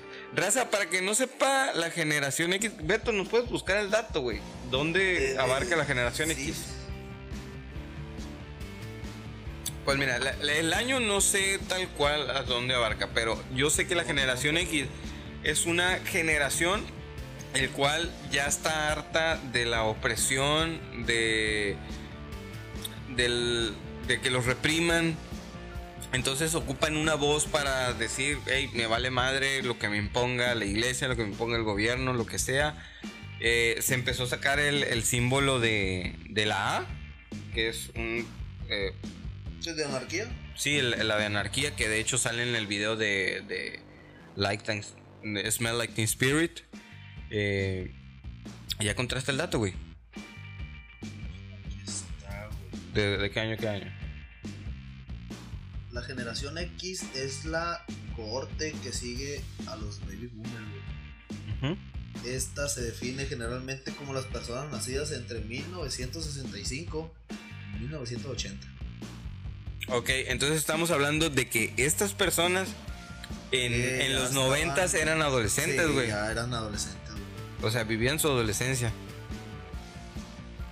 Bueno, también, eh, también fue considerado como uno de los músicos de rock más emblemáticos e influyentes en la historia de la música. Cobain formó... ah, ah, ok. Eh, tras el éxito de Nevermind, Nirvana fue etiquetado como la banda principal eh, de la generación X y Cobain fue aclamado como la portavoz de la generación X, güey. Fue aclamado por ellos, güey. Cobain ni siquiera estaba enterado. Ni cuenta, el vato estaba dormido en su casa, bien a gusto. Simón. Sin embargo, a menudo incómodo y frustrado, creyendo, creyendo que su mensaje y su visión artística había sido mal interpretadas por el público, siendo sus problemas personales a menudo objeto de atención de los medios. O sea, el vato no sabía qué significaba ser famoso, güey. No, pues el vato O sea, no sabía que cualquier cosa que hiciera iba a iba a influir, mucho en las los masas, demás. pues. El mensaje de una canción. ¿Qué nos ibas a decir? Que me quedé clavado en este pedo de las generaciones, güey. No mames, güey. Que a voy- ver, dinos, dinos. Voy dinos. encontrando que, que, que tú y yo somos millennials, güey. Somos de hijos Sí. del nuevo milenio, güey. A huevo. A huevo. Los jodidos son la generación Z, ¿no? Sí. Y, el, y, y- bueno. Bueno, el desafío a la audiencia de Nirvana con su álbum de estudio final In Utero en el 93, Kurt Cobain nació en un seno familiar cristiano. Más tarde reflejaría esta etapa de la, en la canción Lithium, que es, también es una pinche Sí, rolota, güey. Vivió sus primeros seis meses en Joaquín hasta que su familia volvió a Aberdeen. Su padre se llamaba Donald Lynn Cobain y su madre Wendy Elizabeth Brandenburg. También tenía un hermano menor. Hermana, perdón, hermana menor, Kimberly, nacida el 24 de abril de 1970. Según sus padres, la vida de Cobain cambió dramáticamente cuando él tenía 9 años, debido a su divorcio. Se divorciaron cuando él tenía 9 años. No, pues sí le pegó en la madre, machín. Una, o- o- es que ahorita ya no llama tanto la atención un divorcio de lo común que es. Sí, yo creo que ahorita ya no es, ya no es como de que, ah, no mames. Pero antes sí, como que era muy. Eh, era muy mal visto, Sí. güey, porque Porque pues las familias de antes, o a lo mejor. la, im- la imagen, güey. O Sí, sea, creo que el 90 o un- una cifra aproximada del 100% de los alumnos de una escuela tenían padres casados, güey, Sí, que vivían juntos. entonces. No, pues nomás vivo con, con mi madre. tu Sí, papá, ¿no? yo me imagino que hasta se hacía rumor dentro de la escuela y Sí, decían, güey, así que, "Ey, los, los papás de él se divorciaron, güey, no mames. Y sí, sí, sí lo hacían. Sí. Nos tocó hacerlo a nosotros, güey. Bueno, a ti no sé, a mí sí. Güey, mis papás se divorciaron, ¿a poco me decían? No, de ti no, güey. Era No, yo, güey. digo, digo que cuando yo estaba en la primaria, pues. Ah, ok. No, ya en la secundaria, ya. En la secundaria ya lo mirábamos nosotros como de que. Ah, normal, sí. Más normal, güey. Ok, sí, Más normal. Bueno, en una entrevista en el 93, Cobain dijo, recuerdo, recuerdo sentirme apenado, triste por mis padres. Me avergonzaba compararme con mis amigos de la escuela, porque yo ansiaba pertenecer a este tipo de familia clásica, una familia típica, madre, padre. Yo quería esa seguridad. Odié a mis padres durante años por esa razón. Tras un año viviendo con su madre después del divorcio de Cobain, se trasladó a Montesano para vivir con su padre. Montesano creo que está en Ohio. Bueno, hace mucho sí me sabía muchas ciudades de Estados Unidos. Eh, ahorita vas a buscarla. Durante Te la... la busco, güey. no. Ah, No, no, sí, déjalo. No creo que vaya en los últimos días, en los siguientes días. Durante la adolescencia sufrió el acoso por parte de sus compañeros de escuela y en la calle por ser amigo de un chico gay. Ay, no. Bueno, es que. eh, En ese tiempo estaba muy. En la calle, ¿saben? Sí, Era güey. mucho cliché, mucho tabú. Sí, sí, en los 90 es... Bueno, no, e- este vato es del... Pues es del. es de niño, güey, es de niño. Eran que. Es antes, en el 60, Sí. 60, en la 60, década de los 70. 60, porque su hermana nació en los 70, su hermana menor. Ok, no, pues sí. Sí. Durante su vida, Kurt luchó contra la depresión, la, bronqui- la bronquitis crónica y contra el intenso dolor físico debido a una condición estomacal crónica que jamás fue diagnosticada, de la cual buscó durante años la causa y le afectó emocionalmente. Ninguno de los médicos a los que consultó fue capaz de encontrar la causa específica, aunque le aseguraron que pudo ser resultado de una escoliosis que Cobain sufrió en su niñez o tenía relación con el estrés producido por las giras y eventos a los que la banda asistía. Cobain se automedicó con heroína Qué buena. pese a que su condición médica no fue la razón principal que provocó el uso de la droga. Qué buen medicamento agarró. Sí. Oye, ¿no tienes una medicina algo así que es que como que me da gripa? Pues se me acaba de acabar la paracetamol, pero tengo heroína. No sé si ¿Quieres? quieras. Pero, pero ¿cómo es? ¿Es ¿Pastillas? No, se inyecta en el brazo. Tú poniendo el culo en la cama y no, mijo, Eh, eh, es el mijo, brazo. el brazo. Pero sí, güey, se empezó a automedicar con, con heroína. No, pues se fue directo a lo duro, güey. Sí, güey. Yo co- perdía, quiso escalar de que. No, güey, eh, déjame decirte que ya había probado, que es a lo que vamos. Cobain tuvo su primer contacto con las drogas a finales de los 80, iniciándose en el consumo de la marihuana a la edad de 13 años. A la bestia, Pues, mira, en, en lo personal y en lo que. En lo personal y en lo que me han dicho mucha gente, también puedo hablar por mí mismo.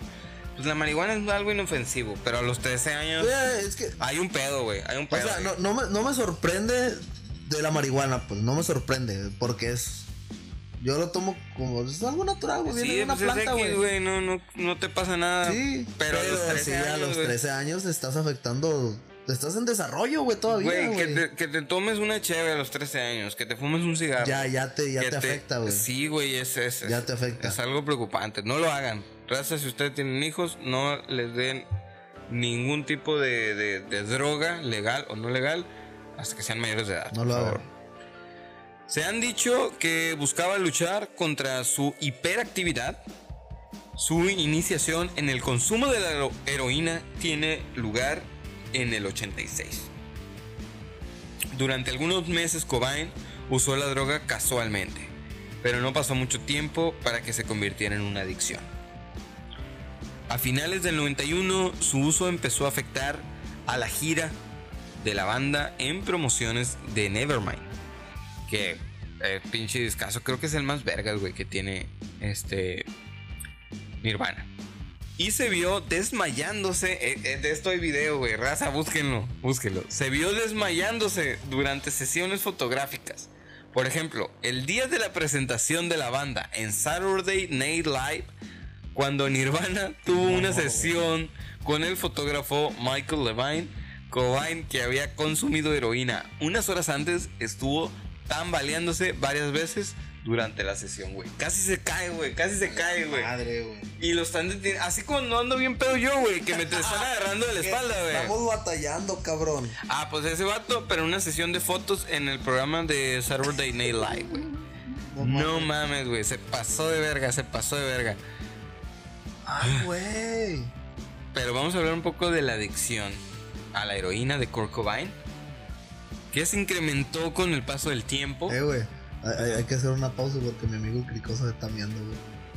¿Y por qué no abres la puerta y vas a mear, güey? Yo le digo, güey, abre la puerta. Nadie está fumando, güey. Ándale, mijo. Nomás puro, interrumpir el programa, güey. No más. Güey, güey, güey, Sí, señor, puede ir a miar. pase usted. Bueno, Seguimos. eh, la adicción de la heroína de Kurt Cobain se incrementó con el paso de tiempo a comienzos de 1992. Poco después de que él y Courtney, su esposa, Sí. descubrieran que, iba a, que iban a ser padres, decidió entrar a rehabilitación. Después de dejarla, o sea, después de la rehabilitada que, que se pegó Kurt Cobain, Nirvana se embarcó en, un giro por, Ja- en una gira por Japón y Australia.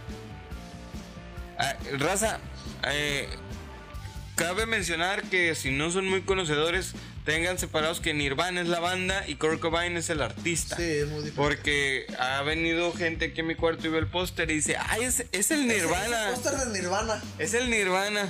No. Igual, güey. O sea, si Freddie Mercury no es el Queen. No. no. Y el Federico Mercurio. Bueno, en esa gira de Japón y Australia, donde se vio pálido a Cobain, era porque sufría el síndrome de abstinencia, güey. Sí, pues se lo estaba llevando. a la Se lo estaba llevando a la chingada, güey, en la gira, güey. Poco después de regresar a Estados Unidos, la adicción de Kurt Cobain reapareció. Es que, güey. Bueno, no- según yo he visto muchos casos, güey, de gente que se rehabilita, güey. Es una pinche lucha constante, güey, ese pedo. Y los vatos no dicen, no. Los vatos nunca te van a decir, no, ya estoy rehabilitado, güey. Los vatos siempre te dicen, soy un, soy un adicto en rehabilitación en proceso. Porque en cualquier momento, güey, te puede reaparecer otra vez, güey. Te pueden ofrecer, güey. O tú puedes ir a buscar, pues. Y eso, y los vatos dicen que todos los días, güey, es una lucha, güey. Por, Sí, no, güey, por, no, por no volver a probar, güey. Cabrona, güey. Bien cabrona. Y la neta, mi respeto, güey, porque está cabrón, güey. Sí, Está cabrón. por ejemplo, tanto tú como yo, güey, somos muy fans de, de Franco Escamilla y de la Diablo Squad. Sí. Que pues ojalá en algún momento nos lleguen a escuchar. De hecho, de la persona de la que voy a hablar, él compartió el programa y dijo, este, eh, Simón Compi, yo te lo comparto. ya sabrán quién es. Macario Brujo, Macario Brujo lo comentó y... Grande, grande Macario. Sí, yo, yo vi en uno de sus podcasts, o no sé si en una entrevista, güey, pero era Macario, que sí existe la rehabilitación, pero cuando ya te metes con psicotrópicos. No, no son psicotrópicos. Bueno, es un, es un nombre. te metes con drogas fuertes, Sí, es- pero es, es un nombre específico, generalizado a drogas que atacan directamente tu cerebro, causan un daño irreversible, Sí. güey. Y de ahí ya no hay, ya no hay No, pues ya no hay regreso, pues. regreso, güey. Ahí es directamente con un psiquiatra, medicarlos y tratamiento durante años. Por ejemplo, la adicción a la marihuana, según Macario Brujo, no existe. Es maña, es como fumar. Sí, es Fumar como, no es- Es como fumar o tomar, güey. No es una. No, el alcohol sí es una puta adicción bien culera. Puta, Sí, se vuelve adicción. Sí, se vuelve. Sí, se vuelve adicción, pero pues. Sí, por ejemplo, dicen que dice que fumar no existe la adicción, es como una maña. Y igual la marihuana es, es una maña. Que va mucha raza eh, con su hijo, una mamá con su hijo y dice, oiga, mi hijo es adicto a la marihuana, quiero que me lo cure. Y pues le dicen, pues la adicción a la marihuana no existe, le podemos quitar la maña, pero la adicción, la como tal no, existe. está, pues. Ajá. Eh, por ejemplo, con la cocaína sí es tratable. Hasta cierto punto. Sí. Cuando hay, ya hay muy exceso muy grande, pues ya estás a punto de la sobredosis y es un daño irreversible. pues. Sí, Según lo que dijo el, el gran Macario Brujo, les mandamos un saludo y continuamos con, con el caso de, de Kurt Cobain, del Club de los 27. Del pulco. Antes de la presentación en el New Music Seminar en la ciudad de Nueva York, en mayo del 93, Cobain sufrió una sobredosis de heroína. En vez de llamar a una ambulancia, Lop lo inyectó con naloxona, conseguida inteligentemente, para sacarlo del estado de inconsciencia. Es como tipo de... Ilegalmente, güey. Inteligentemente. Ah, ilegalmente, perdón, perdón. Naloxona. Yo, ah, cabrón. Me imagino que ese debe ser como un tipo de reanimante, güey. Como, no sé si será como adrenalina, pero se le inyectó. Sabe, y el vato pudo salir de esa pinche sobredosis de heroína. Dije yo, pues qué inteligente salieron los vatos para conseguir Courtney, güey, la- madre, güey. la- fue la esposa, güey, la que se le inyectó. Bueno, pues la esposa. Bueno, unas horas más tarde, Cobain tocó junto a Nirvana uno de- en uno de los conciertos más memorables del año. El público no notó que algo extraño había ocurrido. El primero de marzo del 94, después de que el grupo tocara su último concierto en el Terminal Eines en Múnich, Alemania, Múnich, Múnich, Alemania, a Cobain se le diagnosticó bronquitis y laringitis severas. Al día siguiente fue a Roma para tratamiento médico. Su esposa estaría allí el 3 de marzo. A la mañana siguiente, cuando despertó, Love, Love, Courtney Love, su esposa, descubrió que Cobain había sufrido una sobredosis por combinación de champán y flunitrazepam. Güey, ahí yo... Eran, eran las clonas de aquellos años, yo creo. Mm, eh, no, es que creo que de esas hay mucha, hay un rango Sí, muy pues, variado. Hay un chingo. Pero pues todas atacan directamente al sistema nervioso. Todas te ponen O lo vegetal, ayudan, güey, si están bajo prescripción médica. Sí. Pero, güey, de todo eso de lo que pasó, yo ya siendo la esposa diría, ay, güey, ya qué hueva, güey, no mames, ya. Es como un chingado niño que le dice, no te subas, te vas a caer. Y se cae como 10 veces, güey, y las 10 veces llora. Y se sigue subiendo el hijo de su puta madre, güey. Ay, Sí. es que a lo mejor la quería mucho el vato, la, la, la vieja, güey. Pues sí, esa era su esposa. güey. Pues sí. Bueno, Cobain fue llevado de forma inmediata. Ay, hijo de tu puta. ¿Con qué bote quieres que te tire, pinche cricoso? No, no, no. Cobain fue llevado de forma inmediata al hospital y pasó el resto del día inconsciente. Después de estar cinco días en tratamiento, Cobain salió del hospital y regresó a Seattle. Posteriormente, ah, Seattle, Washington. O sea, no sé por qué en, en el Club de los 27 hay una coincidencia en Washington. Algo ha de ver por parte de la Casa Blanca, no sé. Pero posteriormente la esposa insistió públicamente. Pero, pero es, es Washington el estado, güey, no es Washington DC. Pero pues, es del estado, güey. Se supone que es la ciudad que gobierna todo el país. No, güey. Washington, el estado, está arriba de California. Washington DC está en la costa este. ¿Sí? Sí. No, pero Seattle está hasta arriba, güey. Por eso, pero arriba de California, güey. Y casi colinda con, con Canadá. Sí. Ah, ok, ok, entonces ya entendí. Estaba confundido, Raza. O sea, el, el Capitolio, la Casa Blanca, está en, en Washington DC. Que está para el lado de la costa este, no me acuerdo. Cerca es. de. Cerca de, ¿qué te gusta? Boston. Ah, ok, York. sí, sí, sí, sí. Es cierto, es cierto, es cierto, es cierto. Eh, verga. Bueno, después de estar cinco días en tratamiento, Cobain salió del hospital y regresó a la ciudad de Seattle. Posteriormente, la esposa insistió públicamente en el que el incidente fue un intento de suicidio de Kurt Cobain. La misma esposa le dijo a los medios, este cabrón se quiere suicidar.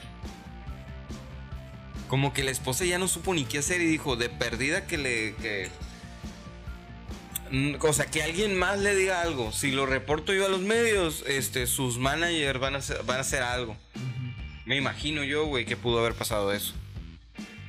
El 18 de marzo, Love llamó a la policía para informar que Kurt Cobain se quería suicidar y que se había encerrado en un cuarto con un arma. La policía fue a la residencia y confiscó varias armas y una botella de píldoras. Que insistió en que no se quería suicidar y que se había encerrado para esconderse de su mujer. No me quiero suicidar, no, nomás no quiero ver a esa vieja. No mames, güey. Oye, estoy, estoy leyendo que Washington no pertenece a ningún estado. Ay, hijo de tu puta madre. Que ahí me estás contradiciendo. Eh, hablando de Washington DC, güey.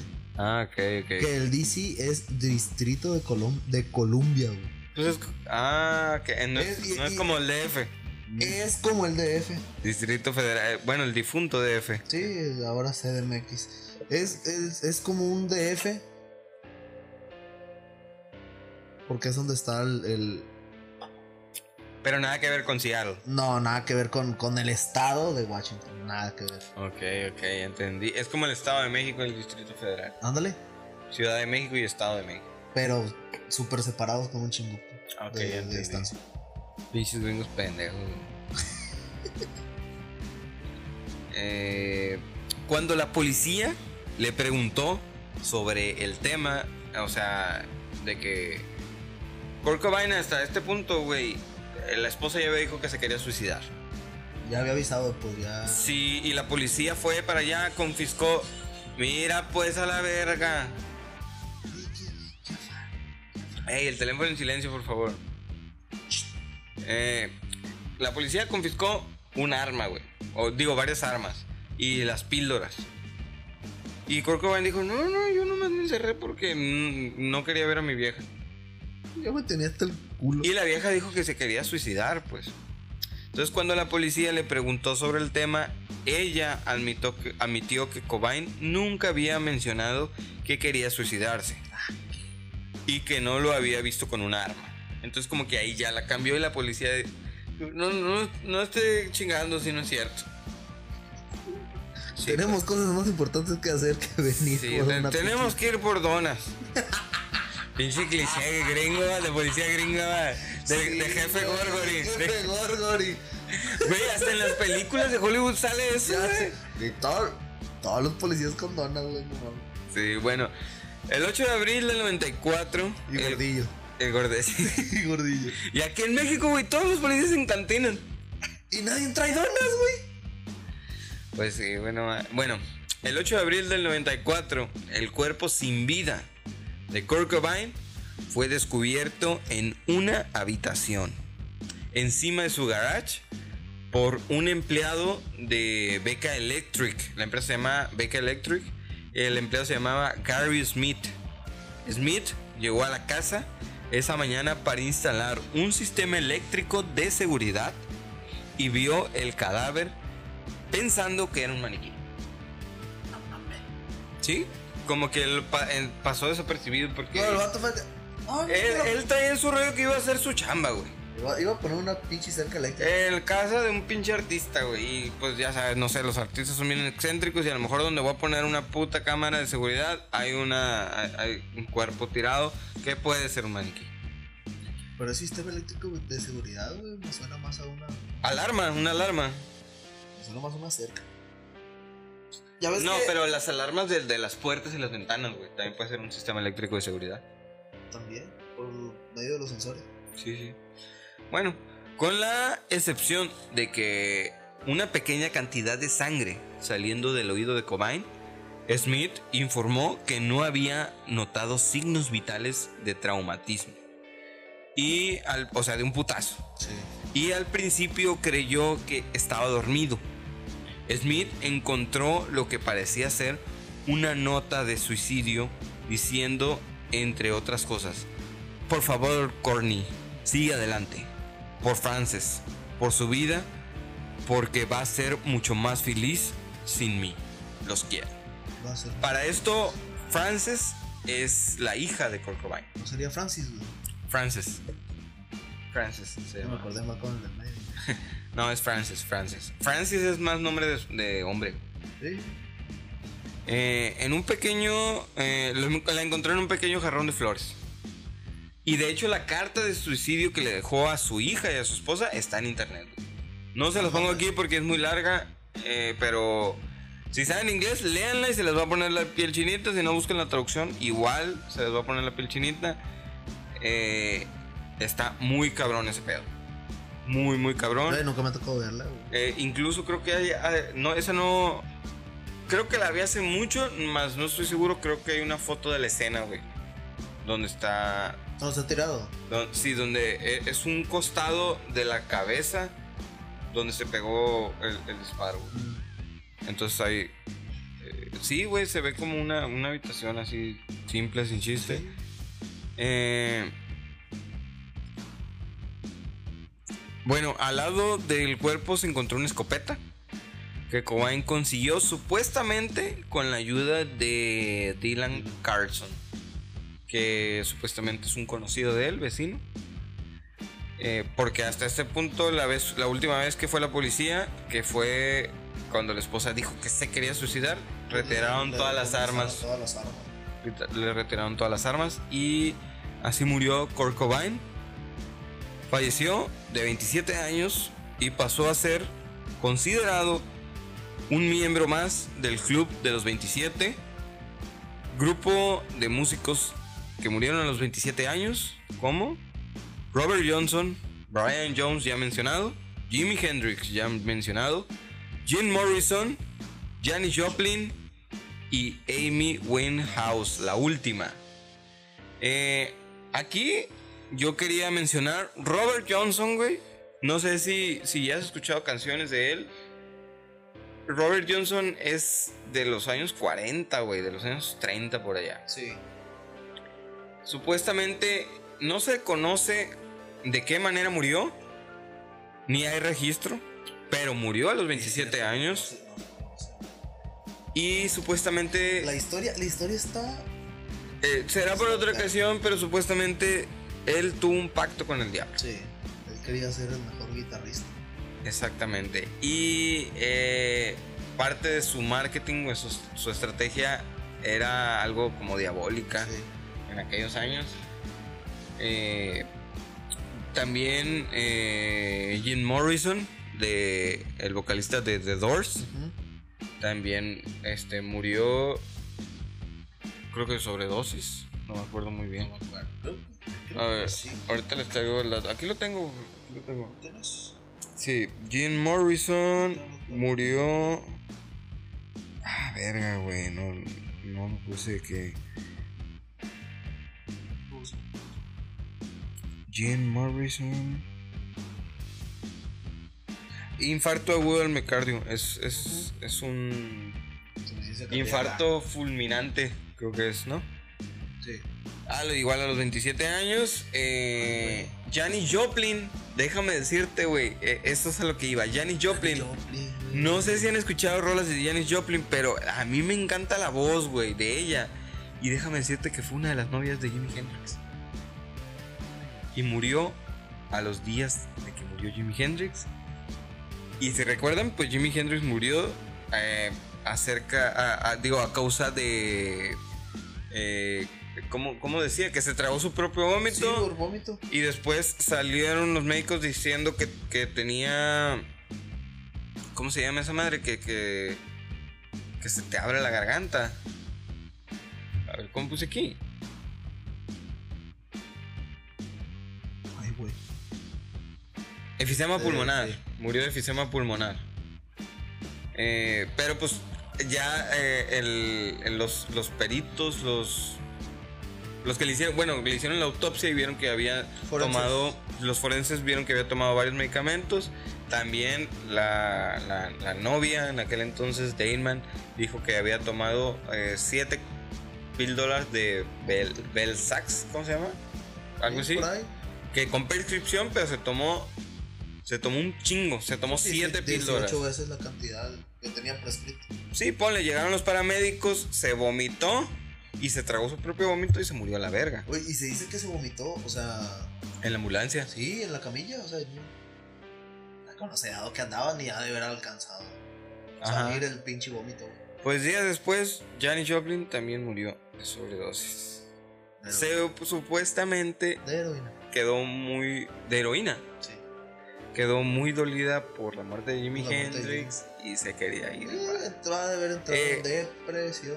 Supuestamente, supuestamente, pero pues es- sí es curioso que Jimi Hendrix y Janis Joplin tuvieron una relación y que a los días de que murió Jimi Hendrix murió Janis Joplin. Y la siguiente muerte y última muerte que fue en el 2011 fue Amy Winehouse. Eh, que tenía muy buenas rolas, güey. tenía muy buenas rolas. muy buenas Eh, rolas, mucha güey. gente dice que no entra dentro del Club de los 27 porque ya fue después de los 2000 y que no cantaba rock. Ajá. Pero déjenme decirles que el blues es una El vertiente del rock, güey. Robert Johnson fue el fundador del blues, güey. Y el blues es rock. Sí, Rolling Stones también tocaban. también tocaban blues. Eh, sí, güey. Por ejemplo, el- en la rola que, que pusimos, la de. La de Painting Black. eh, Sí, güey. No, mucha gente lo compara, güey, con rolas que tocan en, en ceremonias judí- judías. Perdón, judías. Como en Barney's. De Sí. tun, tun, tun, tun. Y la gente aplaudiendo y así. Entonces, esto viene también mucho del blues. Vimos que Brian Jones tuvo bases en el blues. Amy Winehouse en el Winehouse, perdón, en el 2010, 2000 en- a principios del 2000 hasta el- su muerte, cantó blues, baladas, rhythm and blues. Sí. Es rock. Es rock y es una. Desafortunadamente ya no la tenemos aquí y entonces es una miembro más del club de los 27. Y raza, esto fue el, eh, las desafortunadas muertes y decesos e ingresos de artistas al club de los 27 en Radio Cassette. ¿Qué, cómo- qué te pareció el programa, Beto? Muy bueno, muy bueno. Estaba, estaba ansioso de que de, de tocar este tema, güey. Porque Muy bueno, muy bueno. y, y es un, es, y es un tema largo, güey, macizo. Larguísimo, larguísimo. O sea, nos podríamos aquí pasar que unas 4 o 5 horas hablando del Club de los 27, güey. Sí, y déjenme decirles, raza, ahorita nomás les di información de tres canciones, pero les voy a meter dos bonus. Uno de Jam de Janis Joplin y de Amy Winehouse. Sí. Va, va a ir un bonus, ahí se a huevo. necesita, se necesita. Va a ir a huevo, güey. Y este, no sé si quieres algo, agregar algo. Tus datos, tus, tu- tus redes, perdón. No, pues en- igual, pues agradecer a la, a la audiencia que, que está con el apoyo a todo lo que da Machín.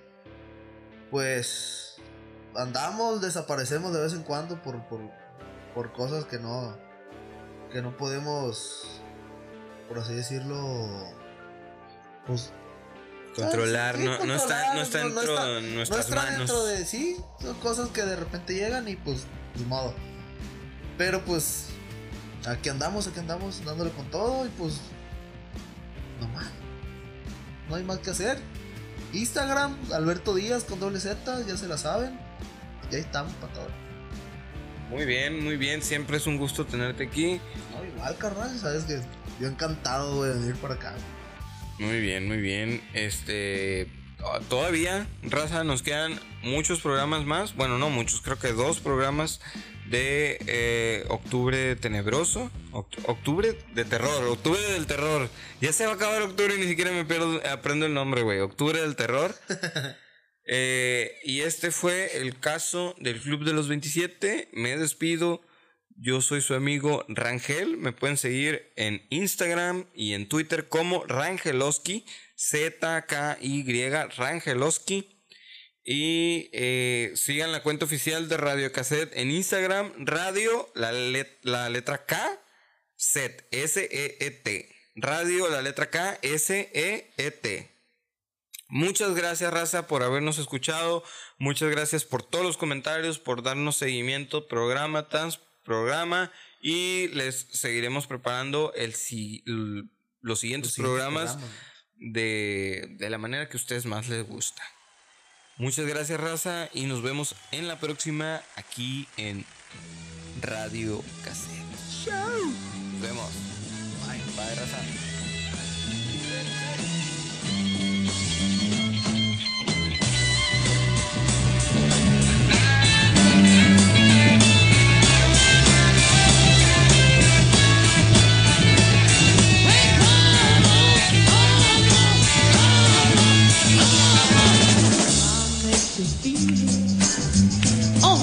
Honey, like you, the only man I ever wanted and I ever needed. Oh, honey, didn't I give you nearly everything I ever had to give? I tried to do it. Each time I tell myself that I, I think I've had enough work. I'm gonna show you, baby, that a woman can return. Won't you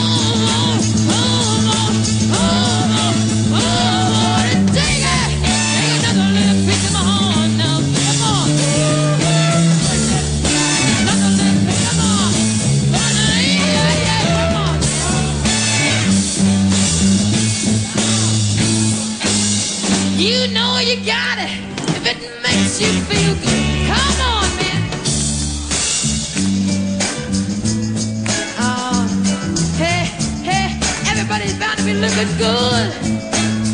But they always trying, always trying, always trying. Every time deep, deep, deep inside.